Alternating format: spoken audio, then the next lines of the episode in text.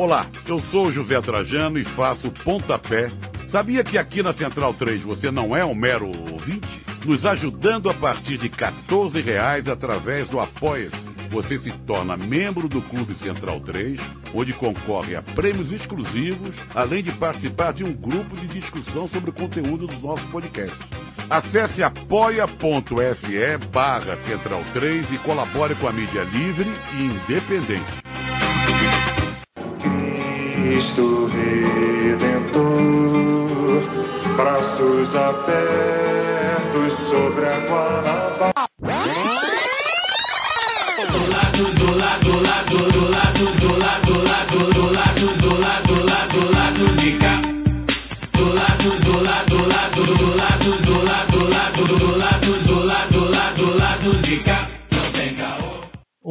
Ouvintes da Central 3. Hoje é quinta-feira, 29 de abril. Meu nome é Alciso Canete sejam bem-vindos ao episódio 192 do Lado B do Rio, produzido diretamente do estúdio Fidel Alejandro Castro Rush, numa dobradinha com Fagner Torres. Daniel tirou uma folguinha. A entrevistada de hoje é Cláudia Furati, historiadora, jornalista, cineasta e biógrafa de Fidel Castro. Essa biografia consentida, produzida por ela, levou nove anos de pesquisa nos arquivos pessoais e do Estado cubano. E é tão detalhada, mas tão detalhada, que nessa entrevista de quase duas horas mal conseguimos abordar os principais pontos da história de Fidel. O fato da Cláudia conhecer tanto, saber tanto, também trouxe tanta riqueza de detalhes que vale muito a pena ficar ligado.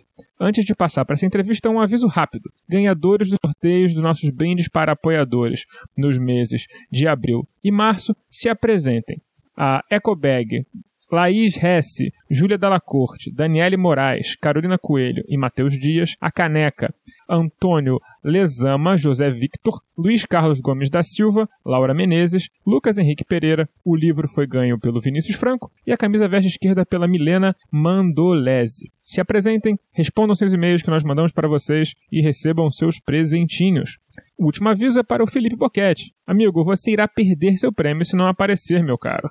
Já são quatro meses sem nenhum sinal priápico, digo, sinal de vida. Bom, espero que vocês gostem dessa entrevista e até semana que vem com mais um Lado B do Rio. Cláudia, é um prazer tê-la aqui no Lado B do Rio para falar sobre esse tema tão bacana, sobre a, biografia, sobre a biografia consentida de Fidel Castro. Então, a primeira pergunta, para deixar explicado para o ouvinte entender, que história é essa de biografia consentida? Como é que foi esse papo? Você chegou lá no Fidel e falou, Fidel, posso fazer uma biografia tua? Essa é uma história longa, prazer estar com vocês, viu? Admiro muito vocês, o trabalho de vocês, é um prazer falar com as pessoas que, que acompanham vocês nesse momento. É, em primeiro lugar, é, essa história com o Fidel minha é uma história que teve vários capítulos, né, anteriores ao momento em que eu me atrevo a enviar um projeto para escrever a biografia dele. Teve um momento anterior, momentos anteriores, é, onde eu, por exemplo, trabalhava no Festival de Cinema do Rio de Janeiro, junto com o Neistro Levis, e muitas vezes a gente, no final, da, no encerramento do festival, alguns, algumas pessoas do, do Brasil e de outros países da, da América Latina eram chamados para uma sala especial para encontrar com ele. E aí, uma dessas vezes, ele. Não sei por quê, porque o Fidel é uma pessoa, uma das características dele muito intuitiva. Ele é, parece que ele está presente, mas ele está presente mesmo. Agora ele acabou de baixar aqui. Intuitivo, ele olhou para mim e perguntou: e Cláudia, como é que vai o Brasil? Cláudia, eu já sabia, não sei se ele tá, escutou o nome e tal. Aí eu comecei a falar e tal, coisas do Brasil, e fiquei catalisando um pouco, não me inibir, coisa que era muito comum, era e é muito comum as pessoas que se aproximam do Fidel, seja em pensamento ou qualquer coisa assim, ficar muito inibido, né? É, travado até por causa da potência, magnificência daquela, daquela pessoa, daquela figura, né? E não me inibi e tal. Então começou a criar um laço é, entre nós. E é, depois nós organizamos um encontro aqui é, de cultura cubana em Niterói. É, e nesse momento também, quando eu fui a Cuba, eu cobrei dele que acelerasse a liberação da vinda dos cubanos finalmente para o Rio de Janeiro. É, disse a ele que ó, todo mundo já sabia, o país inteiro já sabia que ia ter esse encontro com Cuba em Niterói, e só ele não podia, só ele ainda não sabia, ele tinha que finalmente liberar o visto para essas pessoas virem. Nós estávamos a uma semana do encontro. Isso também foi cobrado dele num, num dezembro de final de festival. Então eu tinha criado já algum tipo de intimidade. Até que é, eu resolvi escrever um livro sobre o assassinato do Kennedy, porque eu vi o filme do Oliver Stone aqui e vi que tinha os cubanos metidos na cena do crime. Aí eu falei assim, vou a Cuba, porque eu sou jornalista e sou historiadora, né? Eu, muito curiosa. Vou a Cuba, vou saber por que, que é que tem esses cubanos na cena do crime do Kennedy. Eles têm que saber, eles devem saber, porque o serviço secreto de lá é muito potente. Eles estão, algo eles têm que saber disso. E aí é, foi que começou a minha história mais, digamos, densa, com esses bastidores do governo. É, porque eu, eles aceitaram que eles iam me, me, me deixar é, ter essa, esse tipo de informação, e eu escrevi um livro chamado ZR, o rifle que matou Kennedy, que é a Operação ZR Rifle, que é a operação que uniu CIA, máfia e exilados cubanos para os atentados ao Fidel e para o assassinato do Kennedy. É, curiosamente, nomes e fatos coincidiam numa operação e noutra, né? nessas operações encobertas manejadas pela CIA. Estou encurtando a história, nem tanto. É, Fidel teve que liberar últimas informações para eu terminar este livro. Esse livro, na verdade, ele ia ser um artigo é, é, pro, até eu falei com o Ricardo Boechat na época se eles podiam publicar e tal. Eu disse: tudo bem, Cláudio, vai em frente. Só que o negócio ficou tão grande que eu desisti do artigo e resolvi escrever um livro, meu primeiro livro. Eu sempre gostei de escrever, a minha oportunidade, né? Pegar ou largar. E aí escrevi o livro e ele liberou. Então ele começou a me conhecer sobre outro ângulo, né? E eu fiquei lá em um ano em Cuba pesquisando para fazer esse livro. Tive a ajuda de um, do general né, da contra-inteligência, o chefe da contra-inteligência cubana para isso, etc. Então eu criei um laço muito forte, um laço de confiança. E o Fidel pessoalmente se interessou pela tradução desse livro para o espanhol é, que é o ZR, o Rifle que Matou Kennedy, que foi editado em 92, por ocasião do aniversário da morte do Kennedy, né? Foi lançado no Brasil pela editora Revan.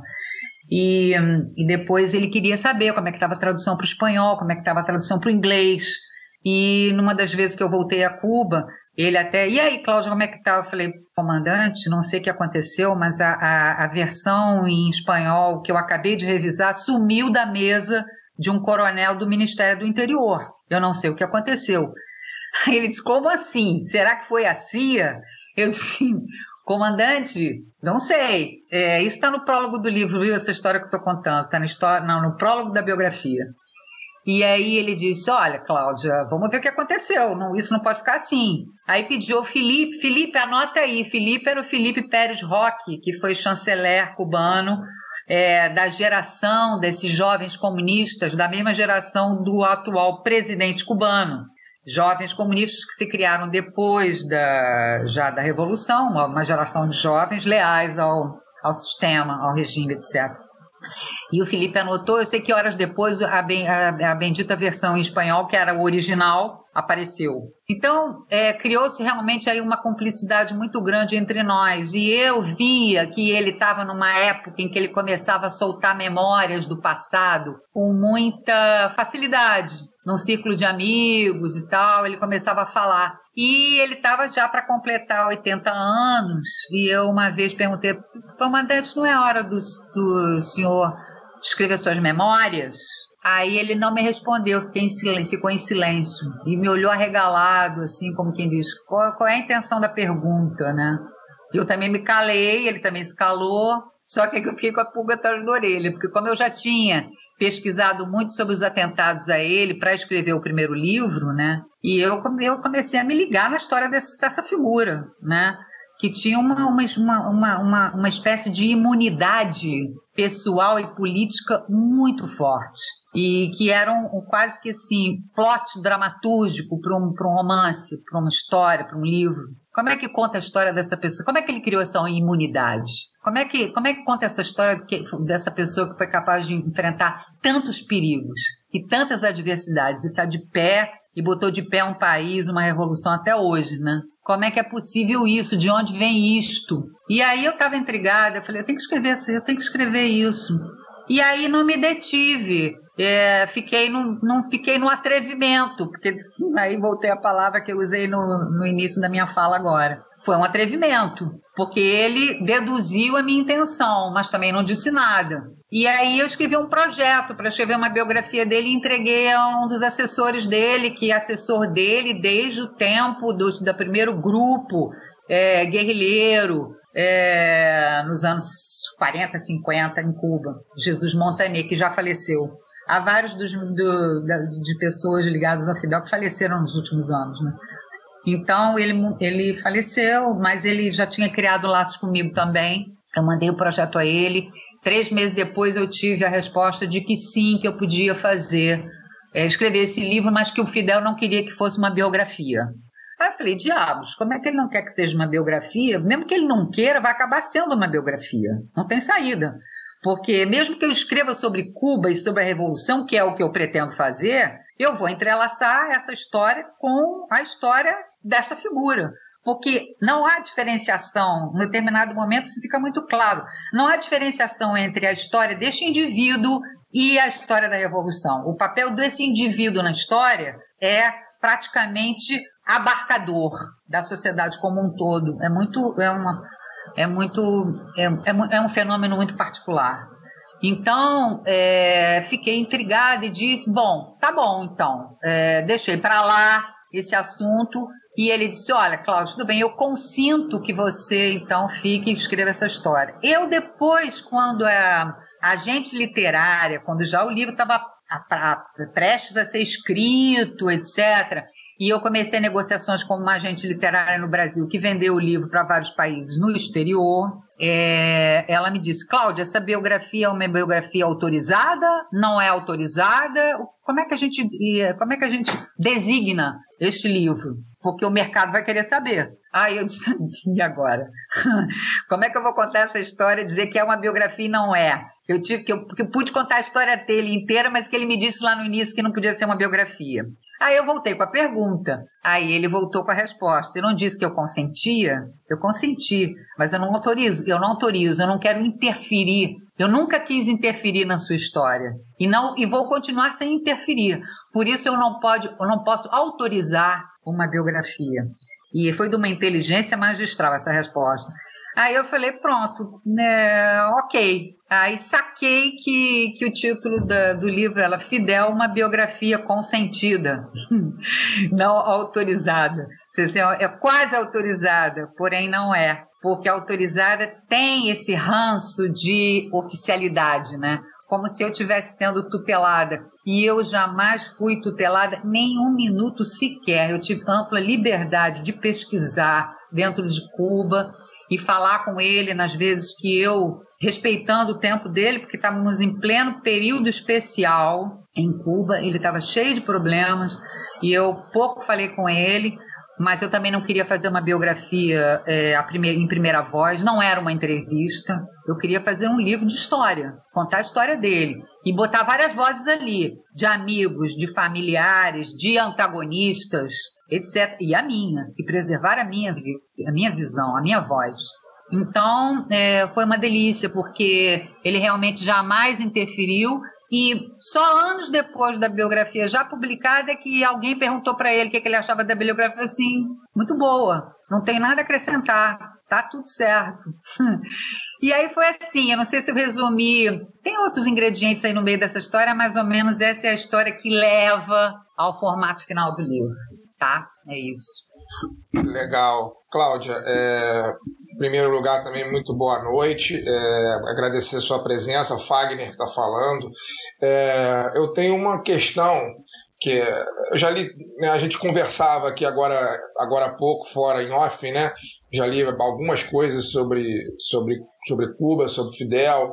É, já planejei minha ida a Cuba e acabou não ocorrendo. É, recentemente eu li três livros, até no, durante o nosso off aqui eu falei dois, mas eu li três livros é, sobre Cuba. É, um que é, o, que é o Fidel e a Religião, do Frei Beto. Né, eu também li o A Ilha, né, do Fernando Moraes, que é uma, meio que uma bíblia para toda, todo militante de esquerda ali dos anos 80 né, com todo militante de esquerda brasileiro ali naquele sonho final da ditadura e, dos anos 80 e li também é, o Cuba no século XXI, né, que fala das contradições e das contradições da revolução e dos desafios, né, no segundo momento agora, num, novo momento da, da, da sociedade é, cubana, vamos dizer assim. É, eu queria que você contasse, já que você teve não só acesso ao próprio Fidel, mas também a muitos, eh, muitas pessoas relacionadas a ele, né, muitos amigos e companheiros, desde da Serra Maestra, do, do movimento 26 de julho, né? Você teve acesso a toda essa, essa gente. E no livro, no livro A Ilha, tem uma passagem que o, um, desse, um desses companheiros, que eu não vou lembrar o nome, conta né, como era na, na, na, Serra Maestra, eh, a relação do Fidel com os, os, os camponeses, né, que se não me engano são os guarreiros, né, que eles chamam de guarreiros, se não me engano. Né, e como era essa, como era essa relação, né, que o, os, os camponeses, é, o Fidel aproveitava todo o momento da sua vida para fazer política, para dialogar com as pessoas e, e e, e, enfim, conversar sobre política, né? falar o quanto elas eram exploradas, como o mundo podia ser diferente. Enfim, ele aproveitou cada segundo dos seus mais de 90 anos de vida para fazer formação política do povo. E isso é lindo, né? Isso é muito lindo do, do, do ponto de vista você imaginar uma pessoa. É, capaz disso, né, com tanta é, resiliência para sofrer derrotas e acreditar sempre que um mundo novo é possível ao ponto de seguir durante toda a sua vida, né, gastar cada segundo fazendo formação política dos seus pares. Né? E esse, esse companheiro dele dizia o quanto era impressionante a capacidade que ele tinha de fazer isso.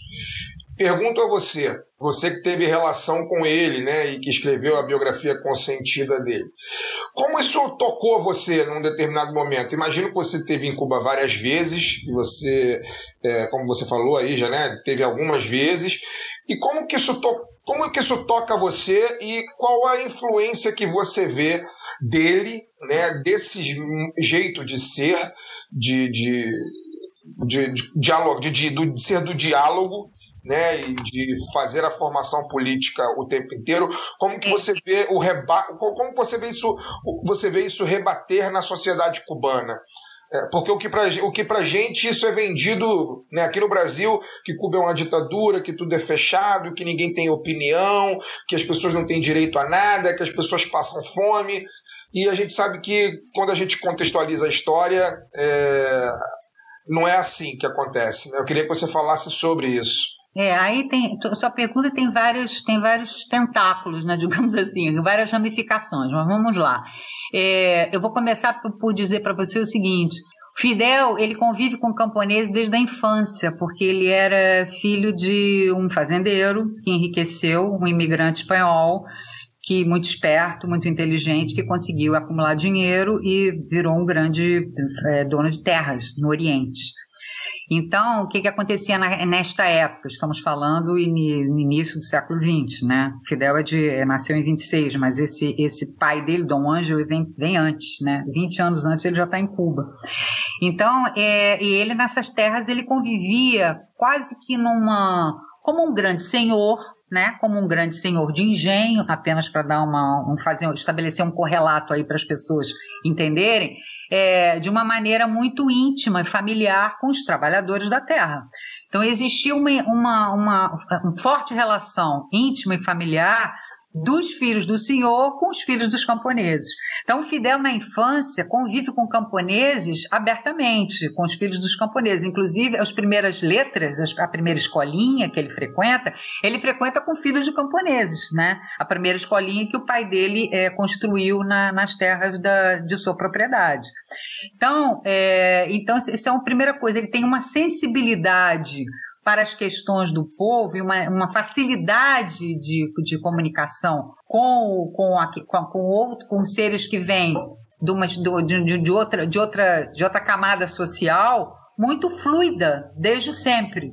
É, durante a escola, no período escolar, também ele preferia conversar com o servente, com o baleiro, com quando ele estava internado por, interno, por exemplo, num colégio, com o, o, o, garçom do refeitório, é, esses papos com as pessoas populares, mais humildes e tal, era, era a preferência do Fidel. Ele não se dava bem com os filhos da elite, da elite urbana. Já estou falando de um momento posterior. Então, é, na universidade, ele também, ao mesmo tempo que quando ele começa é, a se infiltrar é, nas organizações políticas dentro da universidade. A Universidade de Havana era um centro, é, era o centro principal de transformação política em Cuba, né? não apenas de construção do conhecimento, mas de atuação política. Então, é, é, Fidel, apesar de construir relações aí, ele também, nas, do, em todas as suas horas vagas, ele ia para um parque, conversava com os operários, etc. E tal. Quando ele se candidatou a deputado, estou contando a história, né? Porque ele se candidatou a deputado e não, não é que ele não foi eleito. O golpe do Batista impede que todos os eleitos naquele momento, o ano de 51 para 52, né, é, tomem posse é, de seus cargos, porque houve o golpe do, do, do Batista. Nesse, toda a sua campanha deputado pelo Partido Ortodoxo, o Partido Nacionalista, Moralista, contra é, a, a, a, grande intervenção estrangeira, mas ao mesmo tempo disposto a um diálogo com os Estados Unidos, era um partido, digamos assim, burguês liberal, não é? é? Fidel faz parte desse partido e ele se candidata por esse partido. A ideia dele era aproveitar a tribuna para começar uma organização popular, uma luta de massas para então é, transformar a sociedade é, essa meta era uma meta inconfessa. Ele não dizia isso, mas muitos anos depois, ele, é, num, num, num, texto que ele escreveu, ele disse o que é que estava na cabeça dele nesse momento. Então, já era o animal político estrategista nesse momento, porque ele ainda não tinha é, ingressado, digamos assim, na, na proposta de guerrilha né, de luta armada. É, isso ainda não estava, nesse momento, é, como uma opção. Ela começa a se delinear exatamente após o golpe do, do de Batista, porque o Congresso é, é fechado, os, os partidos de oposição todos têm que se exilar, é, as pessoas que fazem um trabalho político têm que entrar na clandestinidade, etc. e tal. E a partir desse momento é que ele, é que ele é, se decide por, com seu grupo, que ele então chamava Movimento, é, partir para a luta armada. Só através da luta armada poderia é, derrubar o regime. É, nesse movimento, a maioria das pessoas, é, de, componentes desse movimento que vai crescendo no, no ataque ao quartel Moncada, eles fazem um ataque a um quartel, né? em 53. E a maioria são trabalhadores, pedreiros, carpinteiros, pessoas assim, com quem ele se dava muito bem. Apesar dele ser uma pessoa formada, ele era um advogado, ele tinha essa facilidade de falar com o povo, de se comunicar muito bem, se comunicar de uma maneira muito fácil, isso é bem conhecido. Uma oratória muito fluida. Na universidade, ele se destaca, começou a se destacar como uma das lideranças, não era a única, dessa geração do chamada geração do centenário. Por que geração do centenário? Porque foi 100 anos depois da morte do José Martí, que foi o líder da independência, independência essa que não se concluiu em Cuba totalmente, né? Porque Cuba é, deixa de ser colônia espanhola pelos braços dos Estados Unidos, não é verdade? Quer dizer, quem é que ajuda Cuba a se livrar da Espanha? Os Estados Unidos. E com isso se, se estabelece a emenda Platt e a, e a base naval de Guantánamo. Então, toda a república cubana ao longo do século XX, ela é uma república mediatizada pelos Estados Unidos. Então, Cuba o que fazia era ser um, um, uma espécie de adendo é, dos Estados Unidos em termos econômicos, fornecia açúcar, e era um lugar de gangsterismo, de máfia, etc. e tal. Isso era Cuba. Então, é essa Cuba que Fidel e a sua geração, chamada geração do centenário, essa, essa geração de estudantes que floresce nos anos 40 e 50 em Cuba, e não é apenas ele, a juventude comunista, muito forte, é, uma juventude comunista que não é exatamente, é, digamos assim, é, é uma, um sustentáculo do biro político do partido, ela mantém uma autonomia, uma independência. Existem esses jovens ligados ao Partido Ortodoxo, esse que eu estou me referindo, né, um partido nacionalista, é liberal, é moralista, e, e, e, e, alguns movimentos mais independentes, mas de qualquer maneira é uma geração muito forte e que faz a transformação em Cuba. Então, nesse movimento do Fidel, ele tem seus amigos da universidade, tem a maioria de trabalhadores, não é? Porque o meio sindical em Cuba também era muito forte. É, não tanto quanto o meio universitário, mas o meio sindical, embora sofresse muita repressão, tinha um, uma, uma penetração. No meio sindical havia uma presença forte do, do Partido Comunista e Partido Socialista dentro do meio sindical. Então, é, isso também é, é um fator que você vai que vai se evidenciar muito nos primeiros anos da Revolução, porque as lideranças que vão compor o primeiro governo, chamado governo provisório, depois que o exército rebelde chega a Havana, que são partidos que estão no exílio e que voltam do exílio para então compor esse primeiro governo provisório, onde você tem apenas um exército rebelde, o Fidel apenas é o comandante do exército, ele não é primeiro-ministro ainda, quem é presidente é um, é um senhor designado por uma aliança desses partidos no exílio. É, aliança essa que foi costurada pelo Fidel na Serra Maestra, tá? É, é, Fidel, como grande enxadrista, estrategista, ele não chegou sozinho, desembarcando com seu exército rebelde em Havana. Existia um concerto das oposições que estava sendo é, manejado e operado há mais de um ano, não é? Então, é, é, na verdade, é uma vitória das oposições contra um ditador, onde o exército rebelde cumpre o papel de vanguarda, ok? Então, é, o que eu quero dizer com isso é que Fidel, ele, ao longo da vida dele inteira, ele teve com o povo, ao lado do povo, ele nunca teve descolado, embora ele fosse filho da elite, ele nunca se viu nem se comportou assim. Ele até se sentia muito estranho. Ele, na universidade, para lembrar uma palavra, uma, uma, um termo que você usou, ele era visto como um guarriro, camponês. Muita gente, apesar dele ter aquela eloquência toda, essa capacidade muito grande de comunicação, ele tinha modo de ser Guarriro. Então, o apelido dele, inclusive para os grandes amigos dele, era Guarriro, porque ele era aquela pessoa que notoriamente tinha esse jeito de ser camponês, tá? Então, é, durante a Revolução, nunca foi estranho para o Fidel entrar pelo meio das cidades, pelo meio das aldeias, pelo meio das casas e conversar com as pessoas, porque ele se sentia igual a eles, tá? Nunca, nunca houve esse estranhamento. É, é, é, podemos dizer até que me perdoem os que discordam do conceito ou que veem o conceito de outra forma, era uma forma de democracia direta, tá? Entre o líder e seu povo. Então, é, nunca houve esse problema. E eu, isso é, era fácil de observar. Eu pude observar isso, é, não de uma maneira tão profunda ou tão grande como gostaria, porque eu estava muito ocupada também com fazer minha pesquisa para o livro. Em alguns momentos, ver o Fidel no meio da multidão, falando com as pessoas, abraçando as pessoas, muito corporal, muito instintivo. E as pessoas também, mulheres, homens, vêm, abraçam ele e falam com ele. Então existia uma imbricação muito grande entre o líder e seu povo. É, há um momento muito especial, estou é, me recordando de tantas coisas nesse momento. Há um momento muito especial, em pleno período especial, quando há uma multidão que acorre às ruas em plena crise econômica, uma crise econômica muito forte, depois da, do fim da União Soviética e do, e do, fim dos acordos preferenciais de Cuba com os países socialistas, em que Cuba se vê numa opção zero, sem mantimento, sem recursos, sem insumos, começa a haver, evidentemente, uma revolta popular é, que, que era dialogada com o governo. Mas em um determinado momento há um grupo de pessoas que vai para o porto para pegar uma balsa e fugir para os Estados Unidos.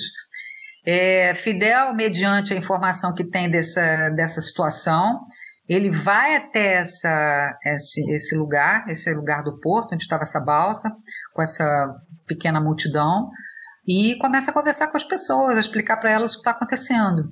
E as pessoas, pouco a pouco, vão se amainando, vão se acalmando e acabam dizendo viva Fidel, viva Fidel, viva Fidel.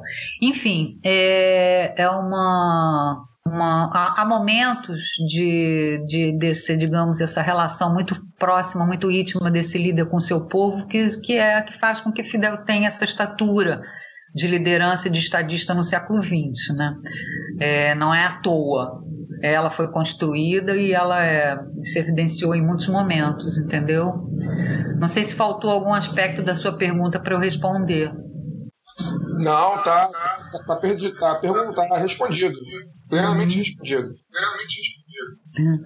É, então, é, seguindo nessa, nessa cronologia, é, eu tenho uma pergunta que é um pouco mais reflexiva do que biográfica, porque você conversa, eu acho que você trouxe um, um, dado muito interessante, né? Porque é, externamente se constrói essa ideia da ditadura socialista cubana, onde o Fidel rouba dinheiro das pessoas e aparece na lista da Forbes sendo um milionário que tem dinheiro escondido. E na verdade ele estava ali andando com as pessoas no povo, ia tomar sorvete com elas, que segundo consta era um grande amante de sorvete, o, o Fidel. E, enfim, é a realidade muito diferente do, do que é pintado na mídia. Mas uma, uma coisa que existe até nas próprias esquerdas, e talvez por isso seja interessante, é quando se faz uma oposição é, visual, é, histórica, entre o Che e o Fidel. Porque o Che era o sonhador que lutou, que queria lutar pela revolução e tudo mais.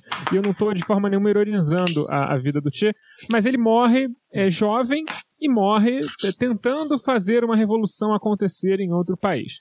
Enquanto isso, Fidel né, seguiu no comando de Cuba e morreu velho, velhinho na sua cama quentinha, é, depois de ter construído uma revolução, é, feito o day after, né, que é a parte talvez mais difícil, né?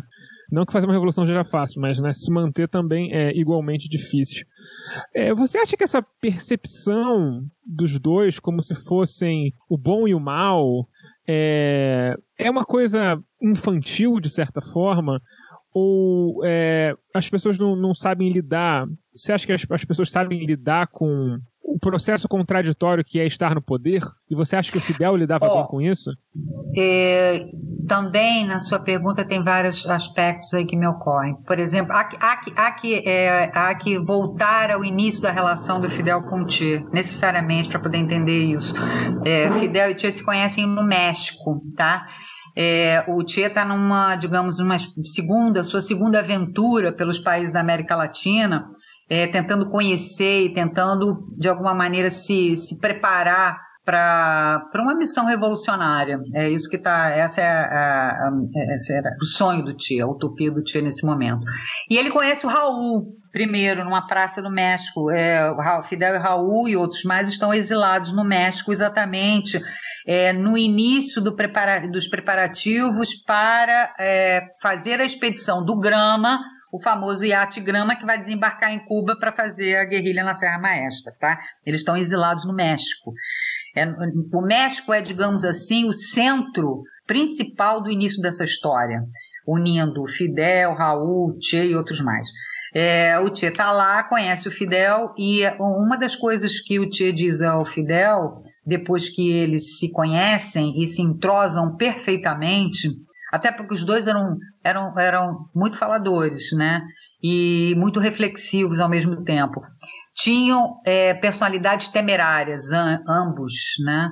E voluntariosas, e ao mesmo tempo rigorosas no sentido da reflexão. É, é, diferenças. É, o Fidel, o Fidel talvez fosse mais já pragmático e o Che um pouco mais idealista. Talvez essa fosse a principal diferença entre os dois, embora eles se acasalassem em muitos aspectos, tá? O Che diz assim para o Fidel: é, Eu vou com você nessa sua aventura para Cuba, construir essa revolução em Cuba, mas eu quero ficar livre para quando eu decidir seguir minha trilha, seguir minha jornada para fazer as revoluções em outros países. Já está na cabeça do Che, de alguma maneira, ainda sem verbalizar. E na do Fidel, a tal da história de um, dois, três Vietnãs, né? que depois vai florescer nos, nos anos 60 bastante, é, pela batuta de ambos. Então, então não é o Fidel não está descolado de Che nunca. É, quando o Che sai de Cuba, depois de cumprir determinadas funções e até se contradizer e se conflituar com algumas, alguns é, comunistas muito ah, fanáticos em termos de adotar modelos soviéticos em Cuba, é, Che era contrário, Che achava que se devia encontrar um modelo autóctone de revolução. É, é, a par desse conflito, ele diz: está na hora de eu ir, de eu cumprir meu, meu, minha, minha missão, de eu ir para a minha, minha jornada. Ele é, ele é, ele só tem uma operação plástica, né? Que ele sai de Cuba disfarçado, ele vai para o Congo e faz aquela primeira, primeira tentativa de revolução no Congo que não dá certo, guerrilha no Congo que não dá certo, porque era impossível organizar e ter uma frente militar organizada no meio de, de concepções muito tribais. Era muito difícil você organizar. E, além do mais, as lideranças na, na África elas tinham uma visão muito europeia, eram, eram lideranças é, educadas na Europa e que, na verdade, tinham se desconectado totalmente dos problemas reais da África, das tribos na África, da realidade africana. Então, em frente a essas contradições todas e mais outras, o Che Aguilino como não funciona e ele acalenta e fazer a revolução no país dele. E naquele momento o que ele visualiza é a Bolívia, como possibilidade, né? Em função de, alguns, de algumas características, né? Existia um incipiente movimento é, camponês, existia um partido comunista atuante, existia, existia uma fação dos militares nacionalistas. Então, algumas condições faziam com que a Bolívia pudesse ser um primeiro, digamos assim, motor é, para essa revolução latino-americana que se, que se queria abrangente, que se queria é, continental. Não apenas continental, como tricontinental. Depois a gente vai ver isso. Porque, na verdade, a, a ideia de, da, da revolução que está na cabeça de Fidel e Che, ela não é só uma revolução na América Latina, não é só em Cuba nem na América Latina, é na África e na Ásia. É, há alianças aí com várias lideranças importantes nesse momento. Nehru, Sukarno, Nasser, é, é, Nasser no Egito, etc. Então, é, é o Che, ele, ele quando vai para Bolívia, quem está organizando toda essa operação e todo esse traslado e toda essa comunicação é o Fidel com ele. ele. Nunca houve descolamento entre uma figura e outra, muito pelo contrário. O grande embaixador do Fidel nos primeiros meses, depois que depois de que a revolução se instaurou, para dialogar com os outros países, foi o Che. O Che que era mandado como emissário, como embaixador principal preferencial do Fidel no mundo. Ele fez as primeiras viagens para situar a revolução no mundo. Então não não há um descolamento entre os dois. É, existia realmente essa, esse projeto comum, projeto comum de expandir a revolução, né? Fortalecer a revolução cubana e expandir a revolução pelo mundo. Eles não viam é, a revolução como num país só ele e nisso se contradiziam bastante com a União Soviética. Não é à toa que Fidel, aí sim, como um ser pragmático, é, cujo encargo é botar, é, ter o governo é, andando, ele tem que se equilibrar entre os dois objetivos que em muitos momentos colidiram.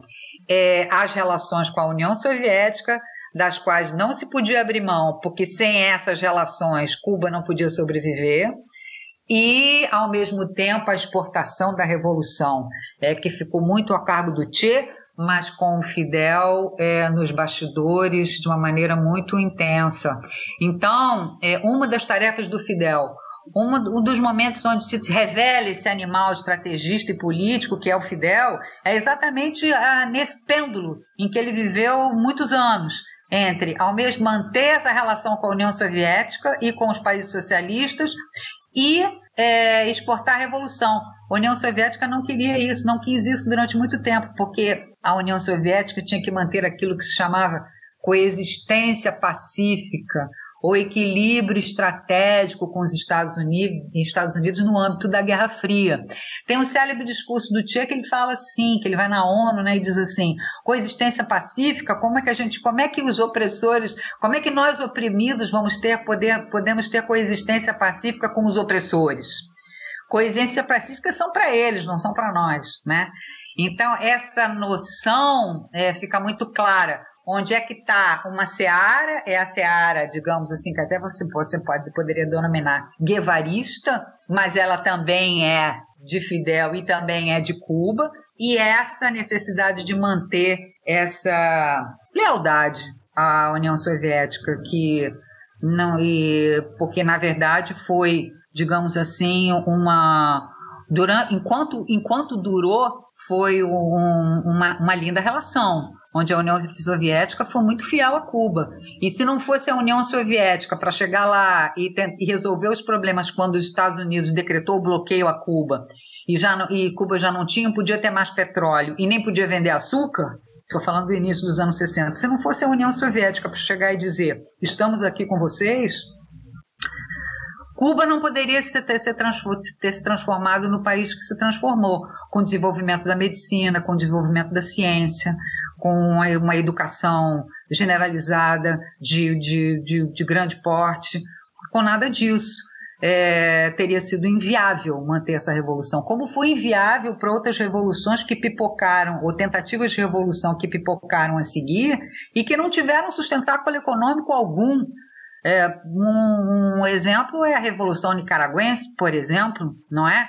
é? Que depois que a Frente Sandinista consegue vencer a guerrilha e consegue se eleger, é, inclusive ganhar o governo, como é que ela vai lidar com as condições é, de empobrecimento da população daquele jeito? De que forma? Como é que se relaciona um país revolucionário com o mundo capitalista nesse momento? Como? De que forma? Isso é um desafio muito grande. É, é, quase uma, digamos assim, uma cutucada, uma alfinetada nas teses marxistas, né? Que se diz assim, Marx sempre disse, socialismo vem depois do desenvolvimento das forças produtivas e tal, o capitalismo no seu esgotamento, quando ele já não dá mais conta desse avanço, aí o socialismo, né, pode se instaurar porque existe um, um, uma base econômica forte que pode sustentar um projeto socialista. Não foi isso que aconteceu com a Revolução Cubana. A Revolução Cubana foi instaurada é, numa via inversa, né? Uma via inversa, num país que era o quintal dos Estados Unidos. Então, como é que você sustenta uma economia é, é, depois, a partir de uma opção revolucionária, num mundo cada vez mais globalizado, com o modo de, modo de produção predominante que é o capitalismo? Então, é muito complexo, entendeu? É o desafio que, por exemplo, Cuba ter, começou a ter quando a União Soviética começou a apresentar problemas econômicos, já nos anos 80, e Fidel ficou atento a isso, ele começou a tentar abrir o mercado é, criar representações comerciais em outros países. É, quando na América Latina terminaram as ditaduras e começar, começou a haver o processo democrático em vários países, como no Brasil, é, a ofensiva diplomática do, cubana através do Fidel nesses países foi enorme, exatamente no, no, no sentido de manter a sua revolução, de fazer a sua, sua, sua revolução sobreviver de uma maneira independente e soberana, não é? É, é, aliada aos países do seu continente, nossos irmãos, né? Então, é, você vê que, que tem toda uma história aí que, que, é muito, que é muito complexa, que é muito complexa e que se não fosse esse estrategista a comandar isso, talvez isso não tivesse dado certo. Quando se fala assim, mais uma cisão que se, que se, que se costuma se fazer entre Fidel e Raul. Ah, quando o Fidel morreu e o Raul assumiu, aí sim houve abertura de mercado, começou a ver os trabalhos por conta própria, o trabalho autônomo, o desenvolvimento das forças produtivas, etc. e tal, em Cuba, porque é uma economia estagnada, onde as pessoas não tinham o que comer, etc. e tal. A necessidade de abertura de mercado vem desde antes, e, e a depois do fim da União Soviética, não é? Que isso, esse sim é um momento dramático para Cuba. 91. Por um acaso, a minha vivência em Cuba foi nesse âmbito. Eu, de alguma maneira, meu trabalho, meu pequenininho trabalho de fazer dois livros lá, foi estar tá nesse contexto né, de novo enlace de Cuba no mundo. De alguma maneira, esse, esses dois pequenos livros também cumprem um papel aí, embora muito diminutos, também cumprem um papel nessa abertura de Cuba que acaba de ser abandonada pelo seu pai, URSS, União Soviética, não é? Então, como é que ela faz? É, com uma indústria incipiente, é, com apenas produtos primários para vender, açúcar, cítricos, níquel, precisando urgentemente de insumos, é, mantimentos, é, bens que não são produzidos em Cuba para poder fazer andar nessa economia e atender às necessidades da população, porque essa é a, primeira, é a premissa principal, como é que faz? Tem que abrir o mercado, não tem saída. E essa concepção o Fidel teve e o Raul deu continuidade, porque à medida que o bloqueio foi se acirrando é, e Cuba foi tendo que encarar a sua própria realidade, né?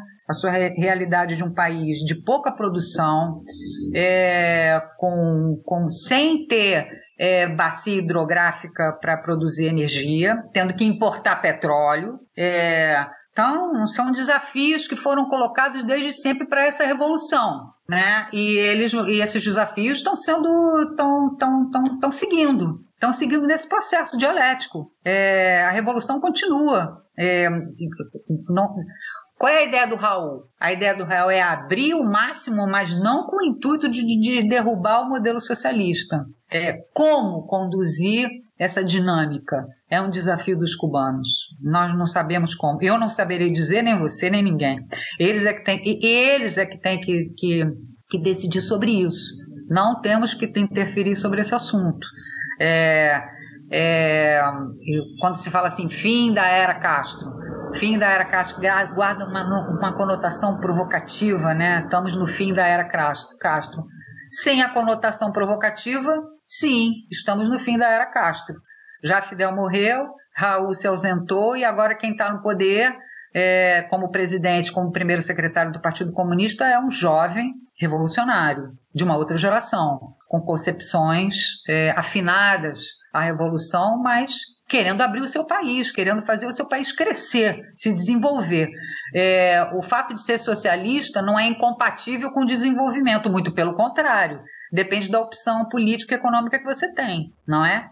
é e o Estado cubano, nesse momento, é um Estado que está fazendo coexistir relações capitalistas com, com a propriedade socialista dos meios de produção. Olha que desafio tem é, esse país, fazendo coexistir dois modos de produção.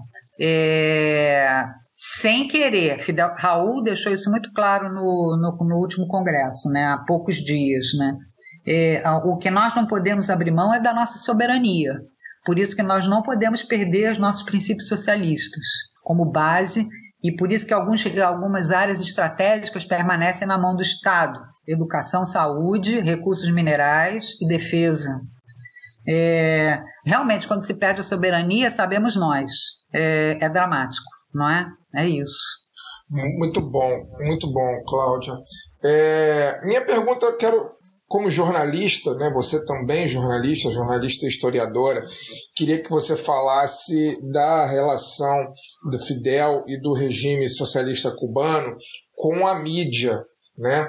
Porque eh, nós aqui no Brasil temos um, um, modelo, né, um modelo da mídia empresarial, né, que embora ela ela, eu sempre falo isso aqui, né, ela passa uma ideia de, de imparcialidade mas a gente sabe que de imparcial ela não tem nada, né? Ela tem lado. E ela tem, inclusive, lado na hora de demonizar né, os regimes socialistas né, mundo afora, e isso com Cuba não foi diferente, com Cuba e com Fidel não foi diferente. Né? São poucas vezes que Fidel é citado na grande mídia brasileira sem ser chamado de ditador, por exemplo, e você aí já, com as suas respostas, já citou várias vezes, inclusive exemplos de democracia direta né, no país.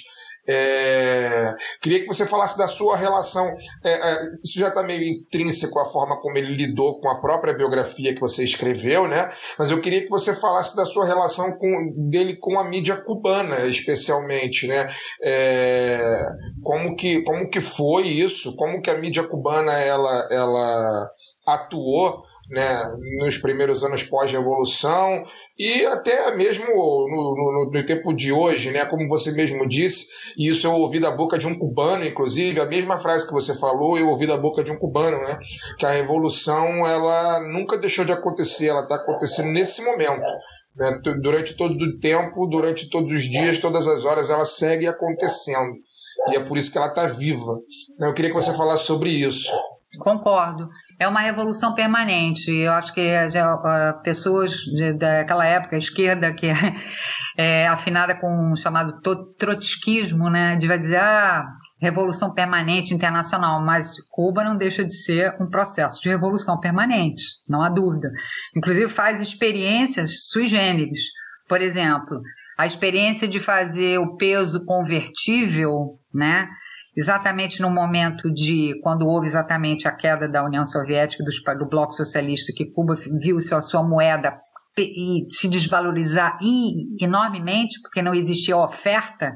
A gente sabe que quando, quem conhece um pouco de economia sabe, a inflação é, há muita inflação quando você não tem oferta de produtos, né?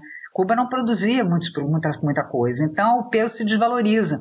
E aí e, e, Cuba entra num processo de dolarização parcial, digamos assim. O dólar é legalizado por Fidel para poder fazer compra, o Estado começa a arrecadar divisas nas tendas de é, para turistas e depois tendas onde também se, se os cubanos também podiam se abastecer se tivessem divisas para comprar. É, isso foi anos depois, né? Então, é, é, tudo isso é, indica que eles foram capazes de é, enfrentar, inclusive, a, a, a, ofensiva da mídia exterior sobre eles, né?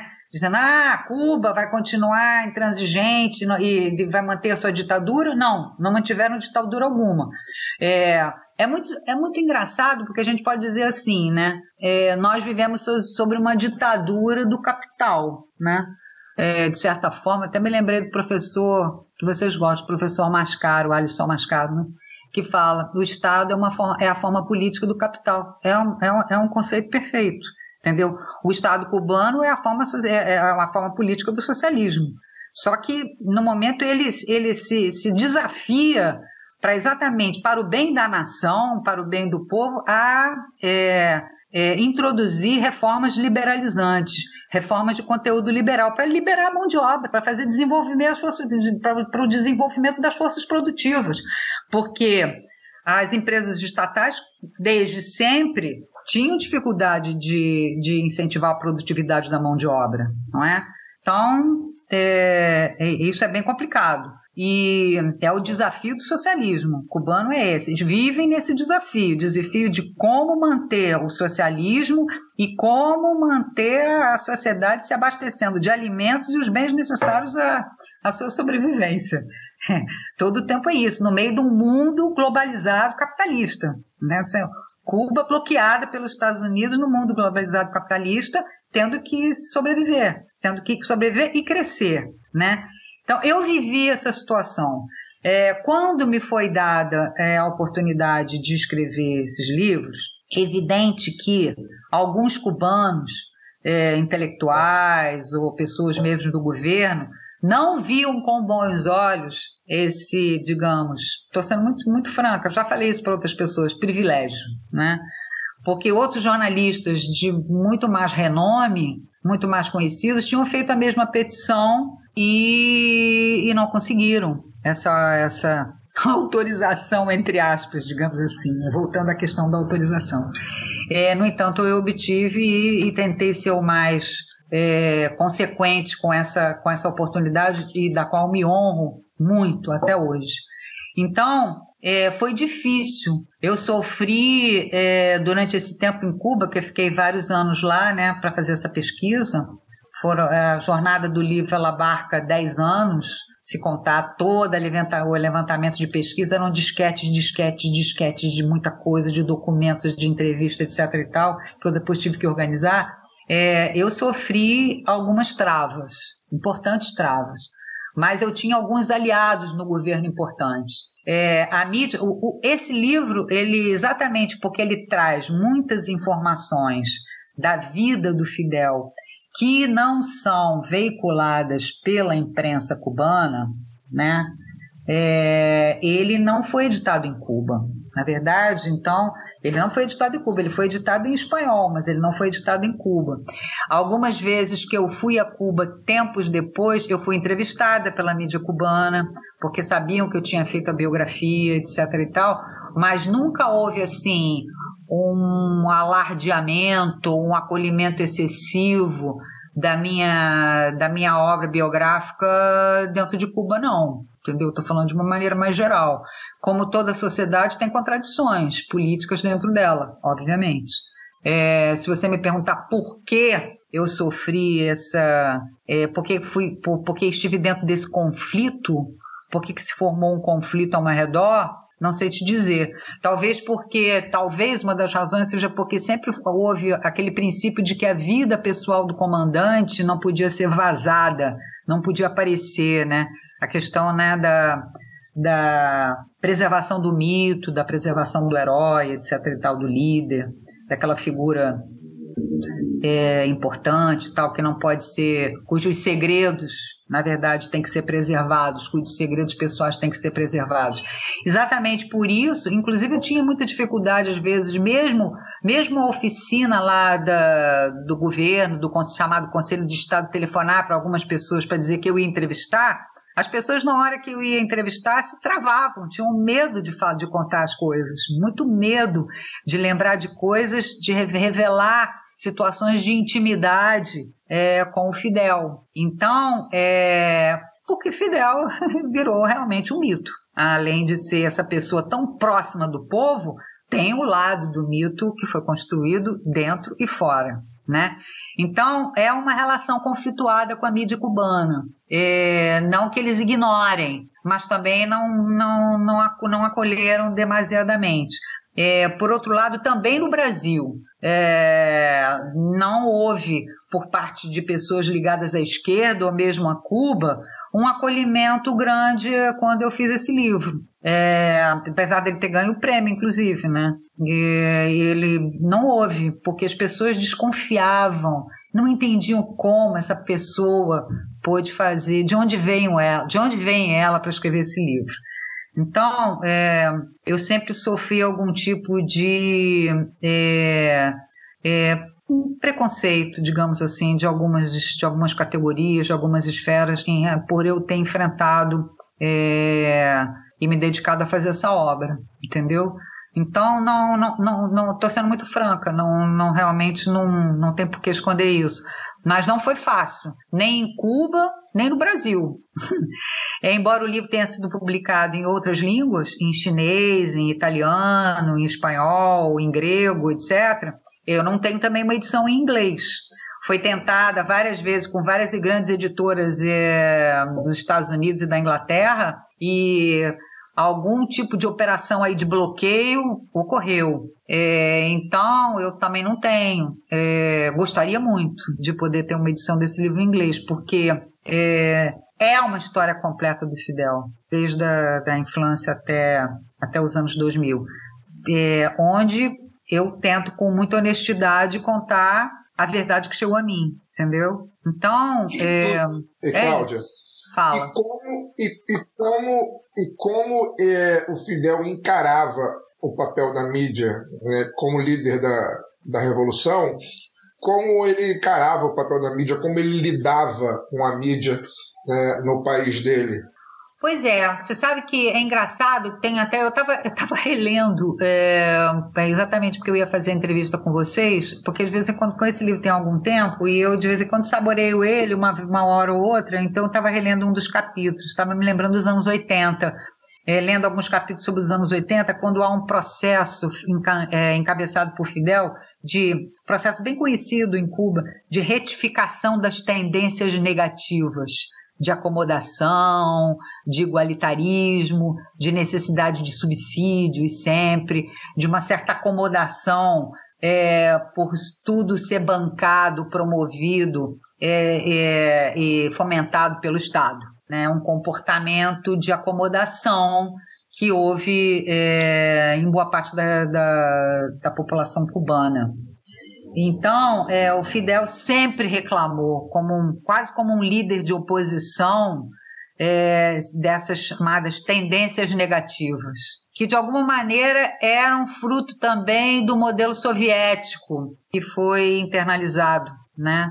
onde essa, essa, essa é, objetivo de ter pleno emprego, de ter igualitarismo absoluto, onde sempre foi hum, complicado manter, porque é preciso ter muito dinheiro, muito rico para você conseguir esses objetivos de pleno emprego e igualitarismo. Né? O, o, o, Estado precisa ter dinheiro para ele poder fornecer todas essas benesses e benefícios a toda a população. Caso contrário, diferenciações vão começar a acontecer, não é, pelo no processo.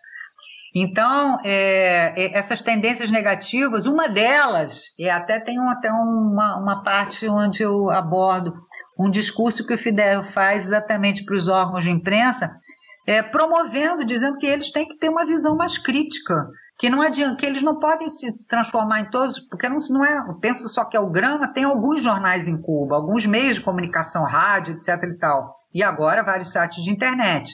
Mas digo assim, não podem ter uma tendência à acomodação. É necessário explorar o viés crítico. Ele fala isso para as pessoas, para os jornais e meios de comunicação em Cuba.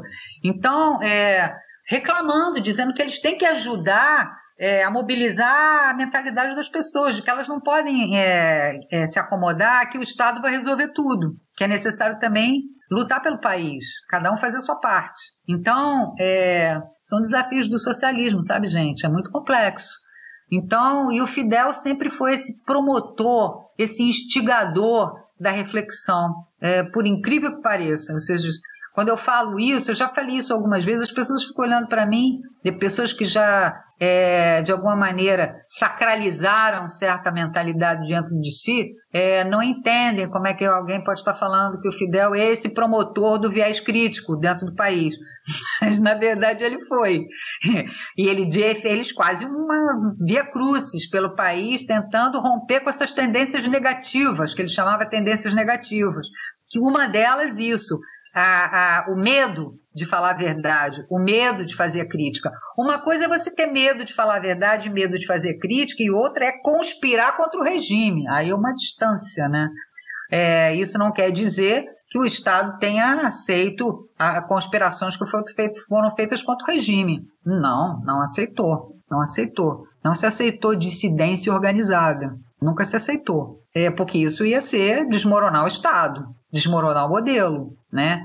E principalmente ali, é, na fronteira dos Estados Unidos com os Estados Unidos, com ataques aéreos, com infiltração de espiões, é, com bloqueio diplomático, com, com bloqueio de financiamento estrangeiro, com bloqueio de investimento estrangeiro pelo mundo afora, é, como é que você vai deixar é, vazar isso. Não pode abrir, não pode abrir a porta desse jeito. Então, era uma tentativa de se preservar, mas ao mesmo tempo provocar a transformação das mentalidades dentro, dentro de Cuba.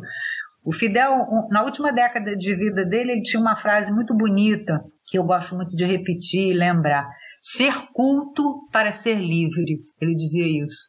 É uma frase que saiu num discurso dele que, embora seja uma frase tão curta, ela é tão significativa, ela tem tanto a ver com o que está nos ocorrendo hoje no Brasil, por exemplo, né? Você, você só pode ser realmente livre quando você tem conhecimento, quando você está do lado do conhecimento, quando você, quando, quando você se permite a pensar por conta própria e agir por conta própria, sem subalternidade, sem submissão.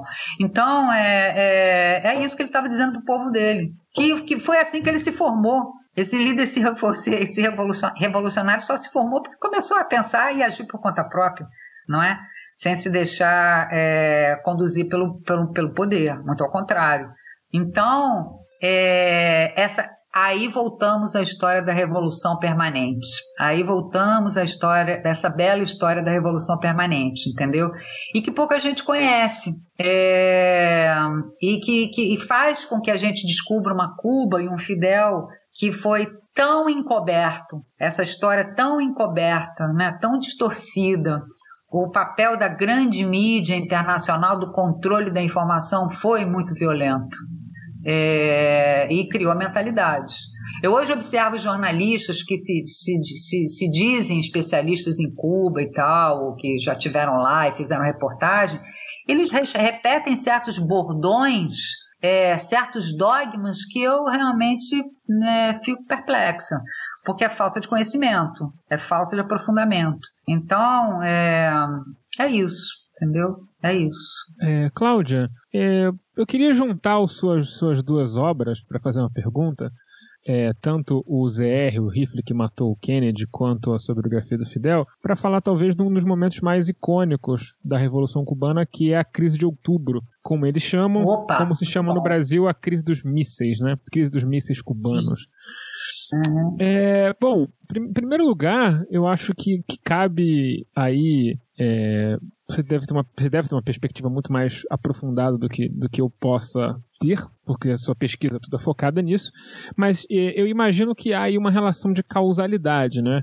O fracasso da invasão da Baía dos Porcos, onde é criada essa aliança mafiosa dos mafiosos que perderam seus cassinos com a classe média alta cubana que se sentiu alienada pela revolução e fugiu para Miami e voltaram depois para tentar é, conseguir de volta suas propriedades, junto da CIA. Essa, essa invasão fracassa retumbantemente. Isso, isso daria um filme de comédia que nunca foi feito, infelizmente.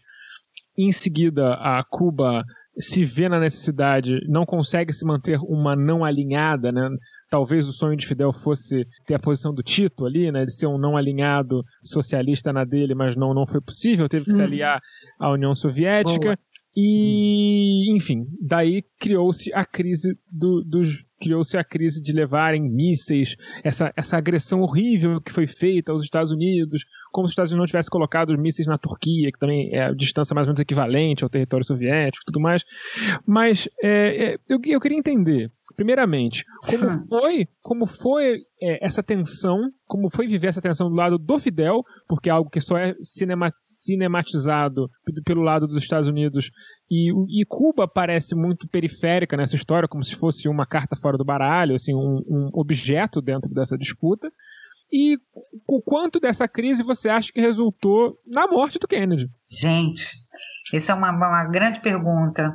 É, é, é ela, é fundamental nessa história, isso aí explica muita coisa. É, como é que começa essa história da chamada crise dos mísseis ou crise de, ou crise de outubro, né? Alguém fala crise de outubro. É, em, em Cuba se fala muito crises de outubro. E é, começou com uma proposta da União Soviética de instalar mísseis em Cuba né, mísseis em Cuba, que era importante para manter o famoso equilíbrio estratégico, porque existiam bases norte-americanas próximas da fronteira soviética na Europa, né? Então, em função desse, dessa premissa, eh, Raul Castro e Che Guevara vão à União Soviética, conversam lá com Khrushchev, com os generais, etc. e tal, e é, Fidel tem uma grande pergunta nessa história. Vem cá, e se os Estados Unidos descobrem que tem mísseis em Cuba, vocês vão estar dispostos a nos defender? Porque se eles descobrem, eles vão querer nos atacar. Como é que vai ser? É, não, aí o Khrushchev diz, não, essa foi a discurso que disseram. Não, não vão descobrir. Essa operação vai ter ser toda muito bem. não, é... fica tranquilo. tá, tá, tudo certo. Fica tranquilo, não vai acontecer nada. Dizem, bom, já que vocês estão garantindo que é importante botar esses mísseis aqui, então, ok, vamos ver como é que essa situação se desenvolve. Né? O Fidel aceita. É, com uma garantia de que o Khrushchev, numa iminência dos Estados Unidos descobrirem, através dos seus aviões espiões, etc. e tal, ou sei lá como, é, que tem mísseis em Cuba, que ele vai saber conduzir essa situação muito bem, né? Bom, é, se instalam os mísseis em Cuba. A população cubana fica né, é, sobressaltada com aqueles caminhões imensos entrando território adentro, mísseis enormes para serem colocados em Cuba, etc. E tal. Um belo dia, realmente os Estados Unidos descobrem que tem mísseis em Cuba. E aí é, ameaçam invadir, ameaçam invadir Cuba. Khrushchev diz que vai resolver o problema. É, e começa a negociação com Kennedy. Aí os filmes americanos mostram bastante, tem vários, alguns filmes, dois ou três, sobre essas conversações do Kennedy com Khrushchev.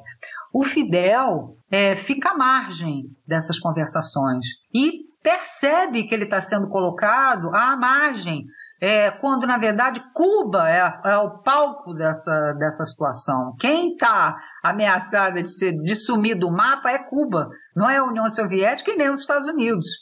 Então o Fidel diz assim: não, eu quero entrar nessa negociação aí, eu quero ter certeza de que é, não vou ser agredida. Aí ele lança os, os famosos cinco pontos, né? onde ele, ele, ele, ele diz assim: eu, eu, eu quero que Cuba seja participante dessa negociação e impõe os cinco pontos: fim do bloqueio norte-americano, fim dos ataques piratas, fim das infiltrações de espiões, retirada da base naval de Guantánamo, etc. Todos os expedientes do chamado bloqueio diplomático militar e das ofensivas e agressões e hostilidades norte-americanas. Com isso, ele entra na negociação para a retirada dos mísseis. Cuba queria ser um ator nessa negociação e não foi considerado assim. Na verdade, enquanto ele está falando isso, é, Khrushchev já está negociando com Kennedy a retirada da, da, das bases é, norte-americanas na Turquia e na Itália. É, a, a, questão da base norte-americana na Turquia já se sabia mais ou menos, a da Itália não. Aí na Itália, Fidel vai saber, inclusive, muitos anos depois, numa conversa que ele vai ter é, na União Soviética, quando em, em, uma visita à União Soviética. Então, o que, que acontece é, nesse momento? Acontece que Cuba foi colocada como uma moeda de troca. E esse sentimento de, de, de, de ter sido usada e não ter sido considerada doeu bastante é, nos cubanos, no Fidel e no Raul em particular.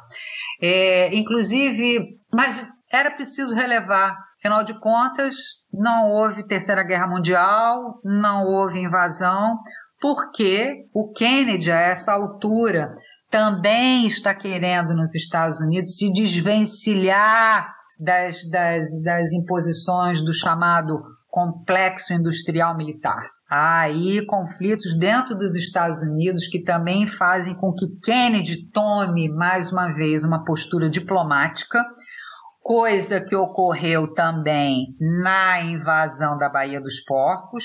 Kennedy não autorizou a, a, a invasão é, o ataque aéreo a, a, Cuba, ele não autorizou. Disse, se a CIA já tinha programado anteriormente no governo Eisenhower essa invasão de mercenários, ok, não posso fazer nada. Ele não disse assim, estou falando para vocês. Mas eu não vou autorizar um ataque maciço militar, eu não quero isso. Tanto que ele não autoriza lá e também na crise de outubro, Kennedy também prefere deixar as coisas como como estão, porque na verdade teria razões para uma invasão para atacar Cuba no momento em que ele percebe que tem mísseis soviéticos instalados em Cuba. Cuba está ali pertinho, verdade? Se fosse, não sei se fosse outro presidente, você teria atuado da mesma maneira, né? Então tem aí um ponto para o Kennedy e poucos pontos para o Khrushchev que de alguma maneira utilizou Cuba sim para as suas para os seus objetivos de equilíbrio estratégico, né, no mundo. Então, é, enfim, é essa, essa é a crise dos mísseis. Raul, inclusive, aproveitando essa deixa que você deu, muitos anos depois, exatamente na época da, da Revolução Nicaragüense, quando os Estados Unidos é, começam a invadir é, tentar invadir a Nicarágua e El Salvador, toda aquela ofensiva ali centro-americana, e que Cuba está metida, e Cuba está metida apoiando esses movimentos, Raul pergunta para lá para os soviéticos: vem cá, se houver uma invasão a Cuba, vocês vão ficar do lado da gente? Os soviéticos responderam: não vamos, não. Nós não vamos ficar do lado de vocês, não. Nós não, não temos nada a ver com isso. Ok? Essa altura, estamos falando de anos 80, a União Soviética já está tendo bastante dificuldade de se manter é, internamente. Os problemas da União Soviética já estão pipocando e ela está pouco a pouco tentando se desvencilhar desses, desses compromissos. Além de nunca ter apoiado muito, como eu disse anteriormente, essa, digamos assim, é, ofensiva de exportação da revolução é, que Fidel e, e, quis fazer. Nunca se meteu, mas também nunca apoiou. Na verdade, por exemplo, na, na, na Guerra de Angola, por exemplo, a União Soviética só entra para apoiar muito tempo depois, quando ela já tem certeza que os angolanos vão conseguir ganhar a guerra da, do, dos sul-africanos. Só quando eles têm certeza é que eles entram. Isso depois de Fidel insistir muito. Quem, quem teve ao lado dos angolanos o tempo inteiro foram os cubanos, mandaram milhares de soldados e armamentos para Angola, na Guerra de Angola, né? Sim, é, então... só para só arrematar, então você acha que em grande parte o Kennedy foi assassinado porque ele não estava disposto a jogar o jogo do imperialismo como, os, como o, o establishment americano queria? Não, eu não acho, não é uma questão de achar. Os fatos comprovam que a partir de outubro, da crise de outubro até o seu assassinato, estamos falando de um ano exatamente, né? Outubro de 62 a outubro de 63, né? Exatamente nesse período, a, a, a, por exemplo, o que, que acontece com a, com a chamada, com a chamada contra-revolução cubana? Os aparatos de, do exílio, né, do poder do exílio na Flórida, eles ficam possessos, porque os Estados Unidos não tinha invadido Cuba e aproveitado para tomar Cuba de volta naquele momento com essa deixa de ter mísseis soviéticos instalados no território. Eles não gostam disso. Fora isso, o Kennedy começa a negociar com o movimento negro, começa a, a cortar certos privilégios da máfia, enfrenta a contra-revolução e, e internamente é contra todo tipo de explosão, de interferência ou de intervenção que partes dos generais da, é, militares queriam, do Pentágono queriam é, continuar pelo mundo. Então, essa diferenciação que o Kennedy vai tomando, principalmente de enfrentar a contra-revolução e, a, e os objetivos da CIA, é, é que fazem com que, segundo é, essas informações do Serviço Secreto Cubano e, inclusive, algum, alguns estudiosos norte-americanos que têm trabalhos neste sentido, tá? Alguns que não são muito conhecidos, mas que existem. É, essa, foi, essa foi a conspiração, né? O terreno que, que, em que se baseou essa conspiração para o assassinato do Kennedy. É, Lee Oswald foi um bode expiatório, né? Mas, na verdade, aqueles atiradores todos que estão na Praça do Texas, são seis pontos de tiros, né? Que são dados. São de atiradores cubanos. Na, o livro e o Rifle fala, segundo as informações do Serviço Secreto Cubano, dois deles eram cubanos. Estavam ali na praça, atirando é, contra o Kennedy. Um deles, um dos tiros foi mortal e ele acabou morrendo, certo?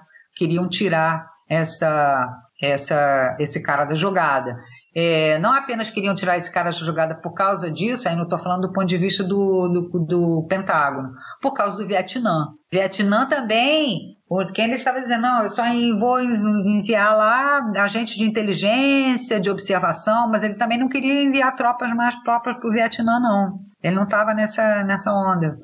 E tanto é assim que depois do assassinato dele é que começa a, a é, o envio maciço de tropas para o Vietnã. É depois. Estou falando de outro aspecto da questão, que talvez não tenha sido decisivo em termos de conspiração, porque aí é, a, a, a, a contradição maior é com a CIA e com a contra-revolução cubana. Estou falando no âmbito interno ali dos Estados Unidos, no momento em que ele não banca as requisições da, dos exilados de continuar com as agressões a Cuba porque ele respeita as premissas de cubanas é, a partir da crise de outubro. Ele procura não interferir, mas deixar. Inclusive, mandou embaixadores conversar com embaixadores cubanos na ONU para iniciar uma conversação. Há um emissário que vai a Cuba, um jornalista, é, dizendo que Kennedy está disposto a reatar as relações diplomáticas, é, iniciar um processo de reatamento. Tudo isso foi documentado, foi confirmado. Então, é por essas razões todas que há uma segura essas informações de que ele foi morto, foi assassinado.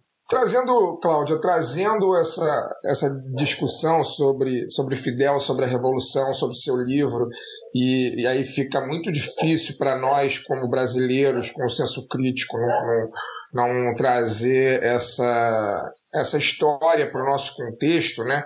Especificamente hoje, por acaso, né, durante o dia, dia dessa nossa entrevista quinta-feira, o, o, ministro da, o ministro da Economia né, do Brasil ele declarou. Ministro da Economia Caco Antibes? É, ele reclamou né, que, da distribuição de bolsas de estudo né, e disse que, que o FIES bancou a universidade até para filho de porteiro que zerou o vestibular. Né? Isso é muito diferente da realidade cubana. Né? Assim, eu, eu queria que você falasse.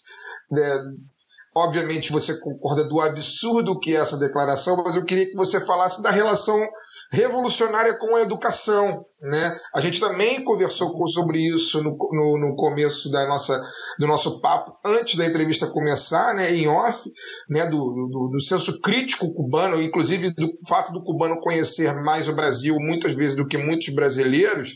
Né?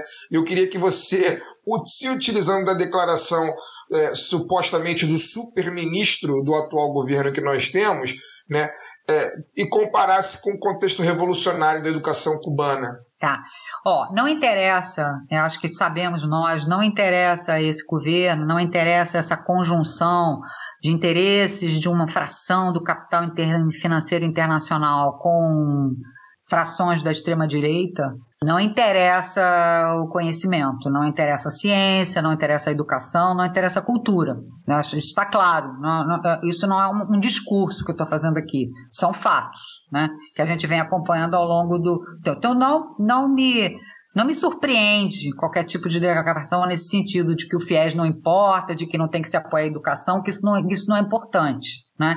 Então, eu acho assim: é, se nós queremos ter um país decente, digno, desenvolvido, se essa é a proposta de quem quer que seja de nós e de, de quem vem por aí, tomara no próximo ano, é, nós temos que ter um povo é, que possa ter acesso à educação. É, e, e, e, e, com a quantidade de pessoas que tem no Brasil, sem poder pagar um colégio privado, sem poder ter uma educação, é, paga, pagando essa educação, é preciso ter uma educação pública. A educação pública é dever do Estado, ok? É dever do Estado, de um Estado que se propõe a ser um Estado parceiro da sociedade, ok? Atento aos problemas da sociedade. É dever do Estado atender os problemas da maioria da população. Tá? Isso, até o Biden está dando exemplo disso agora.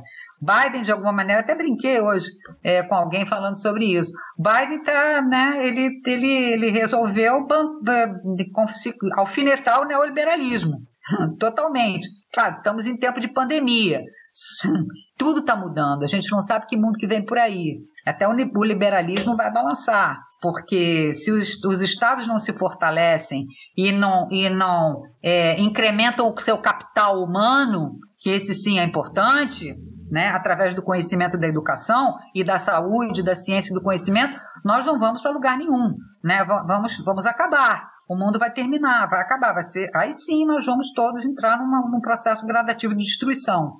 Então, é, Cuba teve atento a isso, a isso desde sempre. Isso aí é uma premissa revolucionária, não é à toa que é uma revolução, porque o capital humano sempre teve acima de tudo. Então, é, você acha que Cuba poderia estar até agora, com todos os problemas que essa revolução teve até o presente momento, de pé, é, se não fosse esse povo educado, instruído, é, sensível, atento aos seus próprios problemas e atento atento ao mundo, atento ao que está acontecendo, atento ao outro, atento ao outro.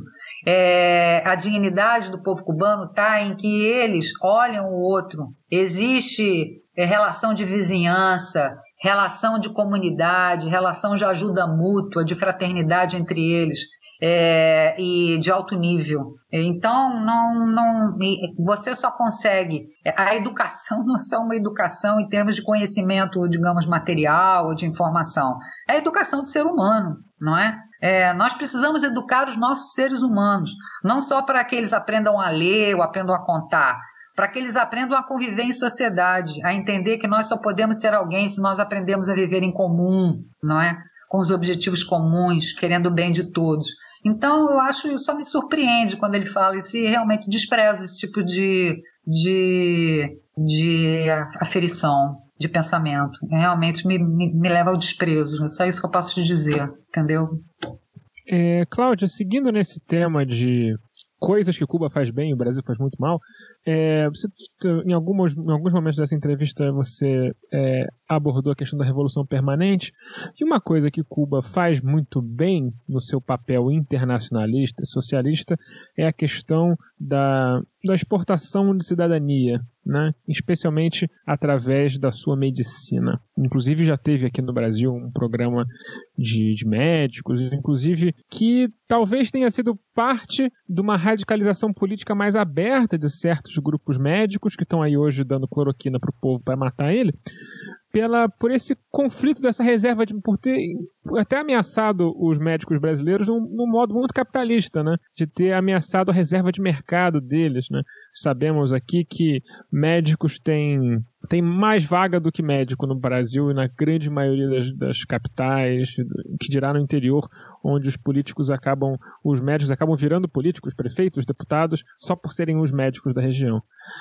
É, como você vê essa, esse programa de exportação de médicos, de medicina, de cuidados básicos que Cuba faz é, e o quanto isso é tático e o quanto isso é um dever socialista? Eu acho que são as duas coisas. É, é, é, é realmente uma premissa de solidariedade internacional revolucionária e é também tático. São as duas coisas. É, não, não, convenhamos que nós estamos falando de, de um governo pensante e pragmático. Né? Fidel e Raul foram. Fidel, quando estava vivo, foi um ser pragmático como estadista e Raul também. Ou seja, qual é o bem que, que de troca que Cuba tem? É, bem humano, uma, um, de, de grande valor, que ele tem para dar quando ele precisa de, de, de, ter em troca alguma coisa que ele não pode comprar, digamos assim.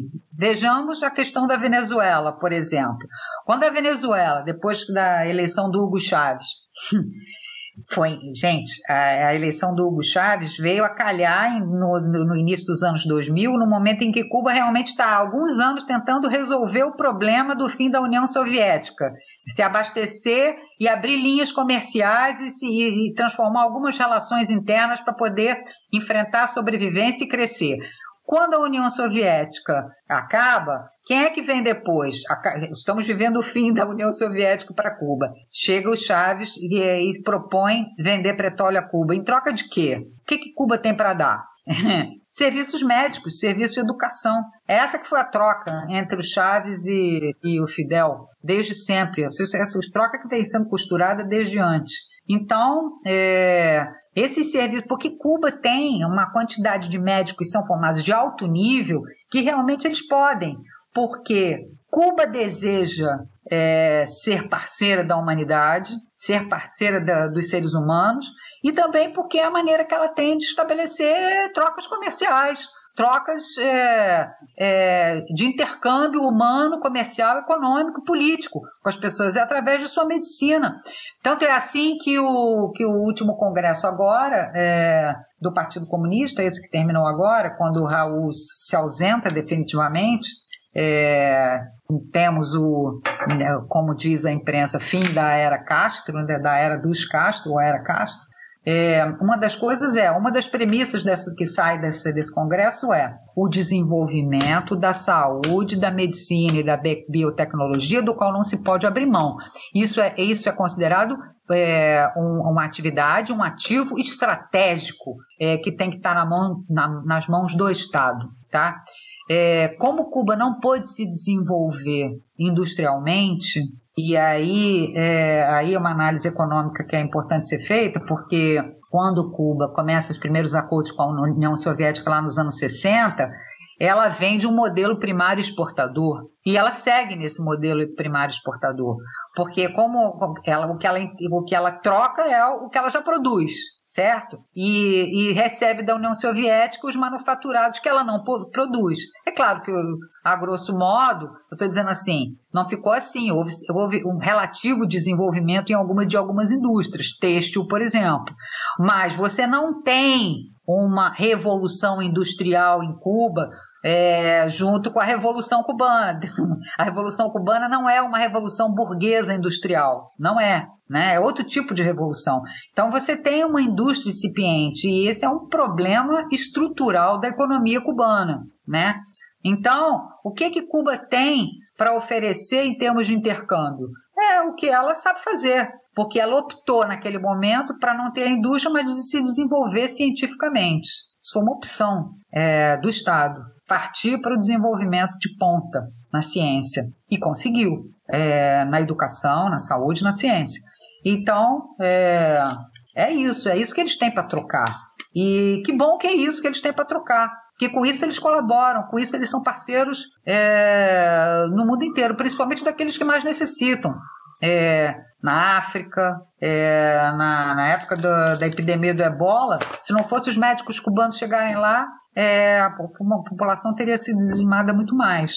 Estão preparados. Aqui no Brasil, é, tivemos é, as nossas experiências de médicos de família, é, que foram feitas em Niterói, por exemplo, e no Rio de Janeiro também, só existiram em outros, em outros municípios também, em outros estados. Só foi possível porque vieram os médicos cubanos, entendeu? A partir desses primeiros laços que foram criados com essa mais uma sacação sui generis dos cubanos, é, os médicos de família, exportar esses médicos de família. É, se não fosse isso, é, que, se, que, se, que se criou um lastro, é, por isso é que os médicos cubanos depois vieram para cá para prestar esse serviço e que, e que, que foi fundamental. É, por puro preconceito, eles foram mandados embora, não tem outra explicação. É, preconceito de, do, dos governos, do, do governo, preconceitos daqueles que produziram um golpe permanente no Brasil, né? E, e, e de médicos brasileiros também, não é? A gente sabe disso. Então, enfim, que é que Cuba pode, pode, que que Cuba pode afetar e muito ao contrário, é, é, mandando médicos cubanos para o mundo?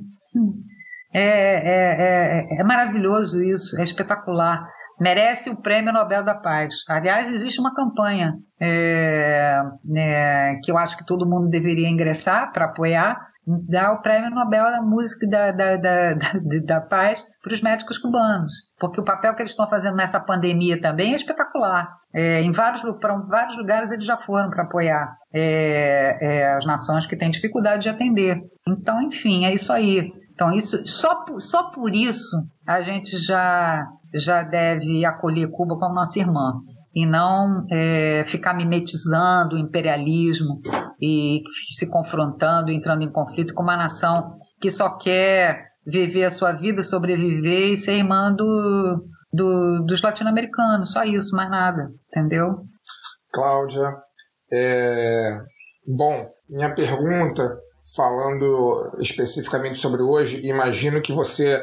É, só um parênteses, né? Você falou aí da, da campanha é, para o Nobel da Paz, né? Para, para as brigadas médicas cubanas.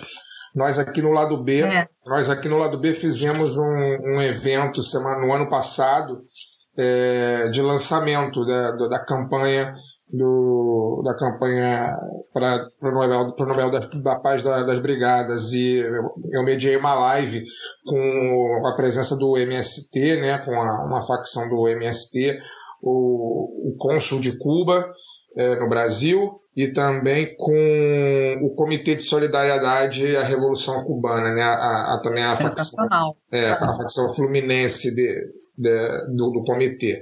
E aí falando disso, imagino que você tenha muita, ainda tenha muitos contatos né, na ilha e, e é, a gente está impedido de viajar, está né, impedido de sair do Brasil no momento, mas eu imagino que você tenha muito, muitos contatos que você fez ao longo da sua carreira é, na ilha. Né? É, queria que você falasse como eles porque o, o que, que acontece? O que ocorre? Eu, como um entusiasta da Revolução Cubana, acho que o maior sentimento que a Revolução Cubana desperta em mim cada vez que eu leio sobre e cada vez que eu converso com as pessoas sobre o assunto, é a esperança, né? É a esperança de que o mundo pode ser um lugar diferente, onde, como você falou aí várias vezes ao longo das suas respostas, é, o ser humano tenha valor e a gente aprenda a, a, gente aprenda a pensar uns nos outros, né? É, não apenas em nossos próprios bolsos. Então, o, o sentimento que eu mais sinto, né? É, toda vez que falo sobre a Revolução Cubana é a esperança. E eu queria que você falasse com base no conhecimento que você tem e provavelmente nas amizades que você ainda mantém na ilha, né? É, como como eles veem isso, né? Se, se ao, aos, eles provavelmente sabem que desperta, que esse sentimento de, é, é, é despertado do mundo afora quando ouvem, quando estudam a revolução deles e quando conversa com o cubano, porque assim, eles operam aparentemente numa lógica muito diferente da nossa lógica mental mesmo, eu, eu dizia, né? Algumas coisas não entram na cabeça dos cubanos, como por exemplo, os amigos, as pessoas cubanas com quem eu conversei, não entendiam, por exemplo, como que eu poderia pagar para ter acesso à saúde pública ou pagar para estudar. É uma coisa que opera to totalmente fora da lógica deles, né? E eu queria que você falasse sobre, sobre esse sentimento, né? Sobre como você identifica, né? Os cubanos é, para o mundo, né? É, é, é se esse sentimento de, de esperança é, talvez seja comum, né? Talvez mais comum do que eu imagino, né? Eu não seja o único que sinta isso. Eu queria que você falasse um pouco sobre essa questão. Eu posso falar muito sobre isso, mas é, é, me, me, reportei aos tempos da minha vivência em Cuba, minha relação mais estreita, como você mesmo disse, nós estamos em pandemia, e mesmo antes da pandemia, eu deixei de ir com a frequência que eu ia, que eu estive lá, morei lá é, quase nove anos, né? E tinha ido algumas vezes antes tal, e depois desse tempo começou a escassear minha, minha, minhas idas a Cuba foram três ou quatro depois muito esparçadas, né? É, mas eu mantenho relações em Cuba, em Cuba, e falo com as pessoas pela internet, falo é, alguns alguns são grandes amigos que foram meus meus meus companheiros de existência em Cuba, né? Minha, minha, minhas famílias, né? Que eu que eu construí lá. Então, é, essa esperança é uma coisa que, que ela é muito, ela está no ar, né, quando se vive em Cuba. Ela não, apesar de todas as dificuldades, é impressionante. É, apesar de ser uma, uma, uma, um país que sempre viveu no meio das adversidades, com muitas dificuldades, e a gente não pode maquiar isso. Não se pode também ter uma visão idealista, dizer que Cuba não tem problemas. Eu acho que isso é um mal que se faz. Né, construir uma, uma espécie de uma cortina de fumaça sobre os problemas que tem Cuba, não. Cuba tem muitos problemas de sobrevivência. E, mas existe esse, esse, essa disposição, esse ímpeto de ação, esse ímpeto coletivo em cada uma das pessoas, cada um dos cubanos. Mesmo aqueles que têm, às vezes, uma tendência a ser mais é, críticos e que estão visando mais bem-estar econômico e que eventualmente pensam que seria melhor não estar no país.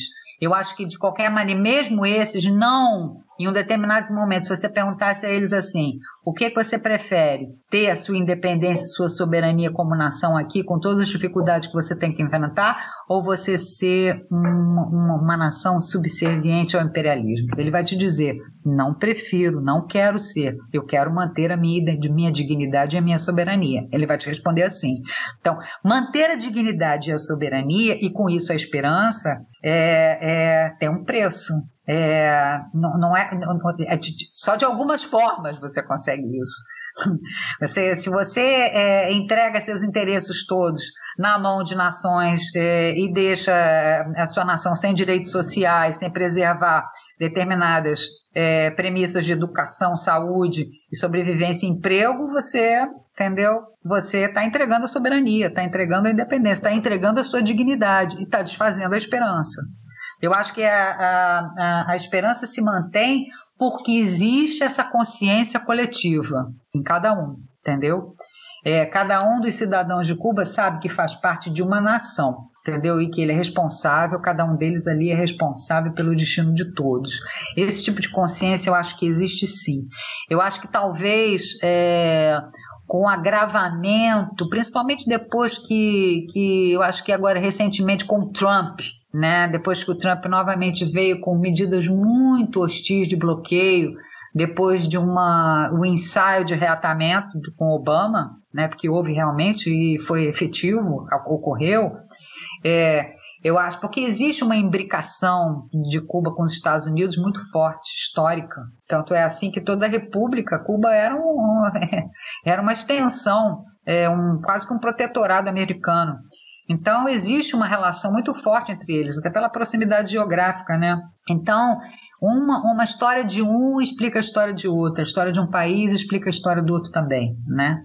Então, é, é apesar de todas essa, essas hostilidades e tudo, Cuba soube enfrentar e manter isso que se chama de esperança. Tanto agora, quando eles abrem para pequena empresa em Cuba, quando eles ampliam ainda mais as possibilidades de linhas comerciais e investimentos estrangeiros, mesmo em, em, em situação de pandemia, o que é um risco, porque quando é que realmente você, você vai poder, quando é que se pode quando é que nós nos perguntamos, todos os países do mundo, quando é que poderemos reatar é, com, com regularidade as relações entre, entre os países? Não sabemos, não é? Não sabemos mesmo.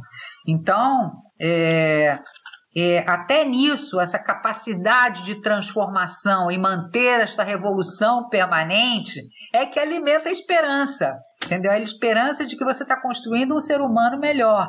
Porque enquanto você não construir esse ser humano, não perder esse ímpeto, essa esperança de construir o ser humano melhor, é, acabou tudo, entendeu? Então essa esperança persiste, persiste no olhar de cada um, é no abraço que cada um te, dá em Cuba. Os cubanos são muito afetuosos, né? né? Tem uma, uma relação com os brasileiros muito forte, porque nós temos é, é, origens culturais similares. Então, existe uma identificação muito forte de cubanos e brasileiros, muito rápida. Então, e essa, essa coisa muito corporal que o brasileiro tem, né? De ser afetuoso, de ser bem-humorado, de ter muito bom humor, apesar de todo mundo dizer, ah, os cubanos são tristes, são deprimidos. Eu, hein? Se existe uma coisa que é que é muito forte em Cuba é o humor. Eles brincam com tudo, fazem piada com tudo. Então, então são muito musicais, muito sensuais. Então, essa, essa, isso tudo leva também a uma disposição para a esperança bem maior, não é? Eles não têm essa, não são soturnos como os países, como populações que vivem em países gélidos. Eles são um povo muito tropical, né? Então, eu acho que isso tudo são componentes de, de consolidação dessa constante esperança, permanente esperança, que é a permanente esperança de conduzir esse movimento desse movimento revolucionário, seja para onde ele for. Né? É isso. É, Cláudia, esse você fala em algum momento nessa sua última fala sobre a questão da, da visão da soberania, né? de que a soberania é algo indispensável para o cubano, é algo do, do, qual ele não abriria mão de maneira nenhuma. É, assim, se você comparar né, o atual presidente brasileiro, bate continência para a bandeira americana e tudo mais. É um exercício cômico. Se houvesse é, algum tipo de atitude dessa do, do Manuel Canel, que hoje é o presidente e líder do primeiro secretário do Partido Comunista Cubano, de mostrar subserviência, de, de Miguel Alciso. Miguel, perdão.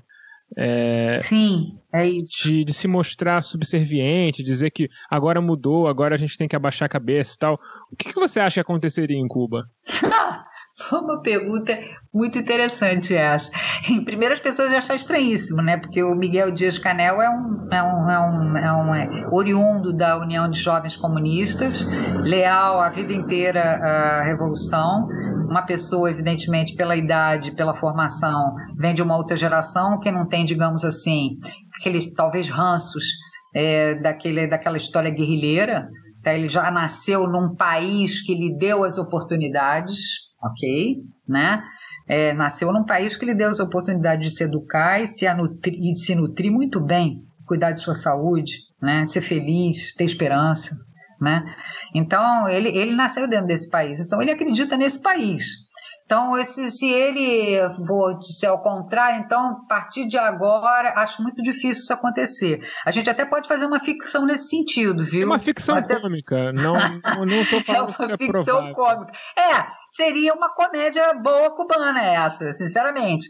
Mas é, as pessoas iam ficar estupefatas, iam sair na rua. Eu acho que aí as multidões vão, a multidão vai às ruas para ir contra o presidente. Talvez isso possa acontecer. É, porque o que, que aconteceu com ele? Enlouqueceu. Né? Não é isso que a gente quer. Entendeu? A gente não é, não é isso que Cuba não quer isso. Cuba quer ter mais oportunidades de é, ter mais produção, ter mais bens, se alimentar melhor. Então, essa, essa, quando, quando há momentos de maior crise econômica e, e intensificação do bloqueio, eles ficam numa situação difícil, né? Então, eu acho que o que pega em Cuba é muito mais a questão econômica do que a questão política, na verdade. É isso que eu te. Eu te... Eles estão um pouco se importando. Não se fala essa questão do partido único, por exemplo. Eles não se importam muito. A maioria do povo cubano não está nem aí se tem partido único, porque eles sabem que o tal pluripartidarismo é, uma, é, uma, é algo que está na cobertura de uma democracia liberal burguesa, entendeu? E se você, né, o que é claro que você pode ter, quando você tem mais partidos, você tem, pode ter a alternância de poder, mas eles não estão em busca de alternância de poder lá, não. Eu acho que não. É uma minoria, talvez, ligada a interesses da, de Cuba, é, anticubanos, digamos assim, é, anticubanos de Miami, ou sei lá. É, mas alternância de poder, não sei se é isso que eles estão pensando, não. Eu acho que as pessoas, as, os cubanos também são pragmáticos. Eles querem um Estado socialista que possa prover é, as pessoas e abastecer, não, não deixar as, os armazéns vazios para eles, eles poderem consumir o básico, entendeu? Voltar a ser, de alguma maneira, aquilo que foi nos anos 70 até início dos anos 80, uma grande classe média, uma grande pequena classe média, né? Não tinha, não tinha problemas de sobrevivência, nem de abastecimento, nem de circulação econômica, não existia. Isso começa a acontecer já nos anos final dos anos 70 e início dos anos 80. Aí que o bicho começa a pegar.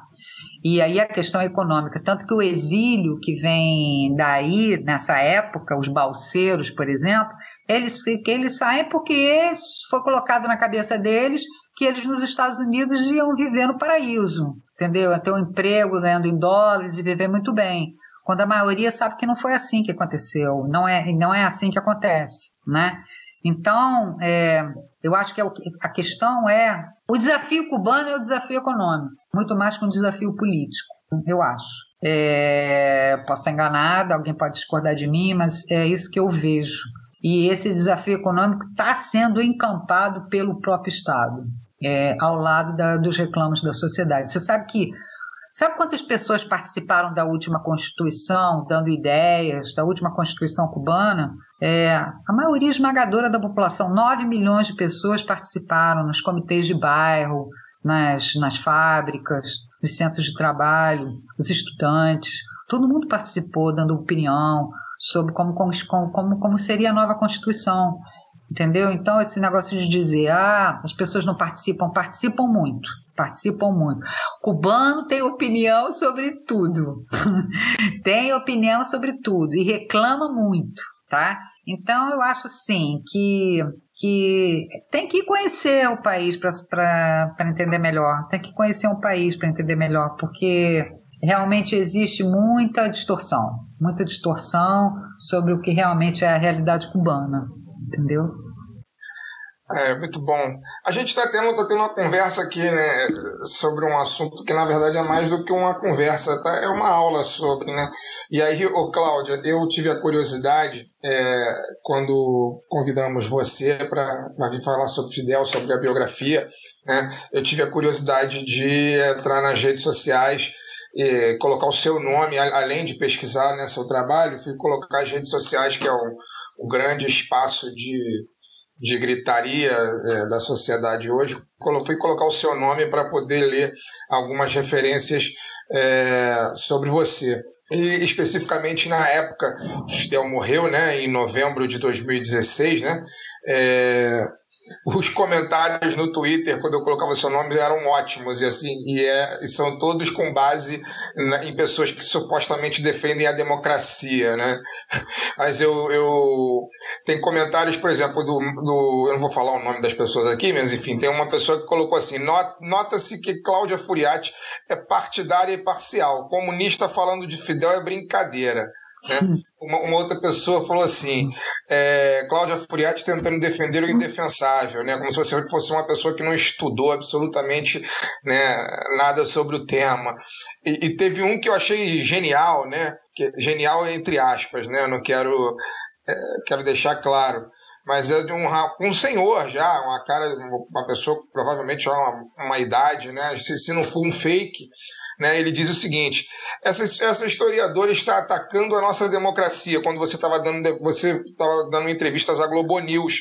Né, sobre a morte. E não tem exatamente o trecho da entrevista que ele se refere, mas ele diz que você está atacando a nossa democracia. E ele, ele finaliza com Calem Cláudia Furiati defendem ataques, hum. defende ataques Gente, à eu não sabia disso. É, Sabe pois eu não é. sabia disso? Pois é. Não sabia mesmo, não, não sabia dessa. É, é engraçado, sabe? Porque eu sempre é, procurei é, ser muito cuidadosa na minha, nas minhas falas, né? Até porque eu sei em que meio de comunicação eu estou e que público aquilo está atingindo. Então, mais ou menos, eu, eu procuro usar a linguagem adequada e procuro, às vezes, ser mais moderada nas minhas aferições e tal, meus pensamentos. Não, mas é que nesse é caso, caso essa gente estava querendo só que você falasse que fizeram um tirano, um assassino e que morreu foi pouco, né? É, provavelmente. É, o que eu posso fazer... Acho que é mais... É, é porque eu, nesse bom, caso eu, a Globo News. Eu digo assim. Desculpa. É, pois é. Eu, eu sou até bem, bem, bem moderada quando eu vou nos grandes meios de comunicação, na grande mídia, eu sou bem mais, mais, bem, bem mais moderada, entendeu? Eu fico atenta. É, eu, só, eu só posso dizer o seguinte: vocês, eu, a essas pessoas, em vez de ficar com esses mais uns bordões e palavras de ordem, slogans, etc. e tal, verde e amarelo é, leia meu livro. Não sei se eu sei que é difícil, vai ser caro comprar, mas talvez me conheçam melhor quando quando quando virem o que eu escrevi, a pesquisa que eu fiz. É um livro bastante denso, tem muita informação. Então, é isso que eu posso dizer. Eu procuro, procurei ser realmente bem honesta. É, com os cubanos, claro, e comigo mesmo, entendeu? Então, enfim, é, ok, eu acho, eu acho que tem uma questão, eu acho que tem uma questão aí, né? É porque para essas pessoas, né? Elas operam numa lógica da desinformação tão grande que, para elas, a, a, própria Globo News, né, que é o, o veículo de comunicação a quem você estava dando entrevista, para elas a própria Globo News é, é comunista, né? Assim, todo mundo, é. todo mundo que não opera na lógica deles, né, na lógica estreita deles é comunista e até a, até a própria Globo News é comunista, né? E, e é uma outra lógica que, né, tá muito, infelizmente, está muito em, em vigor no Brasil, né? que é tipo, eu sou o defensor da democracia, mas se você for contra o que eu acredito, eu te, eu te prendo e arrebento. Né? Um, é, a pergunta que a gente faz, eu sei que vocês fazem o trabalho de vocês, né? Tanto é assim que a gente está conversando aqui agora. É, mas como é que a gente quebra essa lógica? Só com educação, não tem outra maneira. Se você tem que estimular o conhecimento das pessoas, né? E a reflexão das pessoas, dar material, oportunidade, conhecimento para que elas se eduquem, possam refletir, possam conhecer, porque é a única maneira de você quebrar essa essa armadura ideológica, é, propagandística, é muito forte, reacionária. É a única forma, não tem outra, não tem outra maneira. Então, por isso que eu digo, é, os cubanos não são assim. Os cubanos não são assim. Os cubanos são bem mais abertos no sentido de tentar compreender o que está passando no mundo e com eles mesmos. Nós, nós somos, infelizmente, uma boa parte da nossa população está bem cega, bem fechada. E aí fica difícil quando você diz assim: vamos dialogar com as pessoas. As pessoas é que não permitem um diálogo, né? Então é, é bem difícil, é bem complicado. Como é que a gente fura essa lógica ideológica, essa lógica desse aparato ideológico? É muito difícil. Então é um desafio constante, é um desafio de todo dia. Vocês cumprem o papel de vocês. Eu tento cumprir o meu modestamente também, quando eu posso, entendeu? Mas por enquanto é só, entendeu? Por enquanto é só. É, de fato, é, interdição do debate acontece, inclusive, porque muitas vezes as pessoas sabem que se elas cutucarem muito o assunto, elas podem ter, descobrir coisas que elas não querem, né? Mas, Cláudia, muito obrigado pela sua participação. Eu que agradeço. A gente sabe que você falou que o livro é caro, mas ele tem no site da, da, da, da livraria Revan, né? Tá, é à venda. É, e exato. pelo que eu tô É. vendo aqui, o livro que matou o Kennedy tem em sebo, ele não tá mais Também em, em tiragem, né? Tem, tem tiragem ele também? Olha, é, e eu teria que me informar melhor como é que está a situação É que no do, site não tem o livro. Eu só achei, eu não, é. não achei no Mas eu site, não só achei sebo. É capaz de ainda ter na, na editora alguns exemplares. Eu, por um acaso, tenho alguns é, comigo, mas é que já tem tanto tempo, né? E não foi feita a nova edição. Eu realmente não, te, não sei a situação do ZR, o rifle que ma- que matou Kennedy. Não sei te dizer, eu teria que me informar melhor com a editora. Toda Tá, forma, mas ele existe. Os, os dois foram publicados pela editora Revan. É, tenha mais alguma mensagem que você queira? Quem quiser se, entender mais, algum um lugar onde você publica artigos e tudo mais, com as pessoas que puderem te acompanhar. É, eu às vezes escrevo sim. Eu, na verdade, agora vou, vou- Eu me dediquei esse ano de pandemia a escrever poesias. Eu, eu sempre gostei de escrever, né? Então eu, eu vou publicar um livro de poesias chamado Cortina Vermelha. de vez em quando eu escrevo artigos também, quando me pedem e tal. E, e sou, eu também sou produtora de cinema, então eu me dediquei durante esses últimos anos muito à produção e eu dirigi dois filmes, então eu também tenho uma certa elasticidade assim no meu campo de atuação, entendeu? Então eu vou pro cinema, faço outras coisas, não fico Tem como só. ver esses filmes? As pessoas que quiserem ficar sabendo mais? É, tem um, um documentário é, chamado Duas Pátrias, Dois Amores, que é sobre imigrantes portugueses que a gente fez. É, como é que vai ver? Bom, eu, eu tenho a impressão que ele está em disposição em algum desses canais aí, não sei te dizer agora, porque isso não sei agora te informar. É, tem o- os filmes que a gente produziu, é, o Ninguém Entra, Ninguém Sai, que é uma comédia. É, a gente produziu um documentário sobre o voleibol brasileiro. Estamos preparando um outro filme. Eu sou, sou produtora, eu tenho uma empresa produtora. Então, é, agora está meio parado, né, gente? Que esse ano foi difícil. Então, as coisas a gente vai andando muito lentamente até conseguir concretizar, porque a situação está complicada. Mas a gente está com um projeto que a gente pretende filmar no que vem. Eu não posso agora falar muito sobre ele. É, na verdade, ele é inspirado naquele roubo é, que houve na Chácara do Céu, Museu Chácara do Céu, onde levaram quatro quadros é, importantíssimos: um Matisse, um Monet, um Picasso e um Dali. Quatro obras que simplesmente sumiram, desapareceram e não se sabe até hoje quem roubou, etc. Então a gente fez um projeto com, está fazendo um projeto com os argentinos, é, com o roteirista argentino também, é, ah, fazendo esse projeto e a gente já tem um, é, um apoio inicial da Warner. é, e vamos para uma outra etapa agora quando o roteiro estiver pronto. Mas a gente pretende filmar, se tudo correr bem, filmar no que vem. Eu gosto muito de fazer cinema, né? Porque minha vida foi muito voltada muito tempo para cinema. Então, não, é, na verdade, apesar de eu, de eu ser uma escritora desde muito menina, é, a minha escritura foi muito voltada também uma hora para a produção de cinema, tá? Não foi num, num- num- fui professora uma época, mas é, deixei de dar aula, fui professora de história, é, isso antes. Então minha minha vida é um pouco é, multifacetada nesse aspecto de pensamento, criação, entendeu? Não é só voltada para para artigos ou para para academia, digamos assim, entendeu?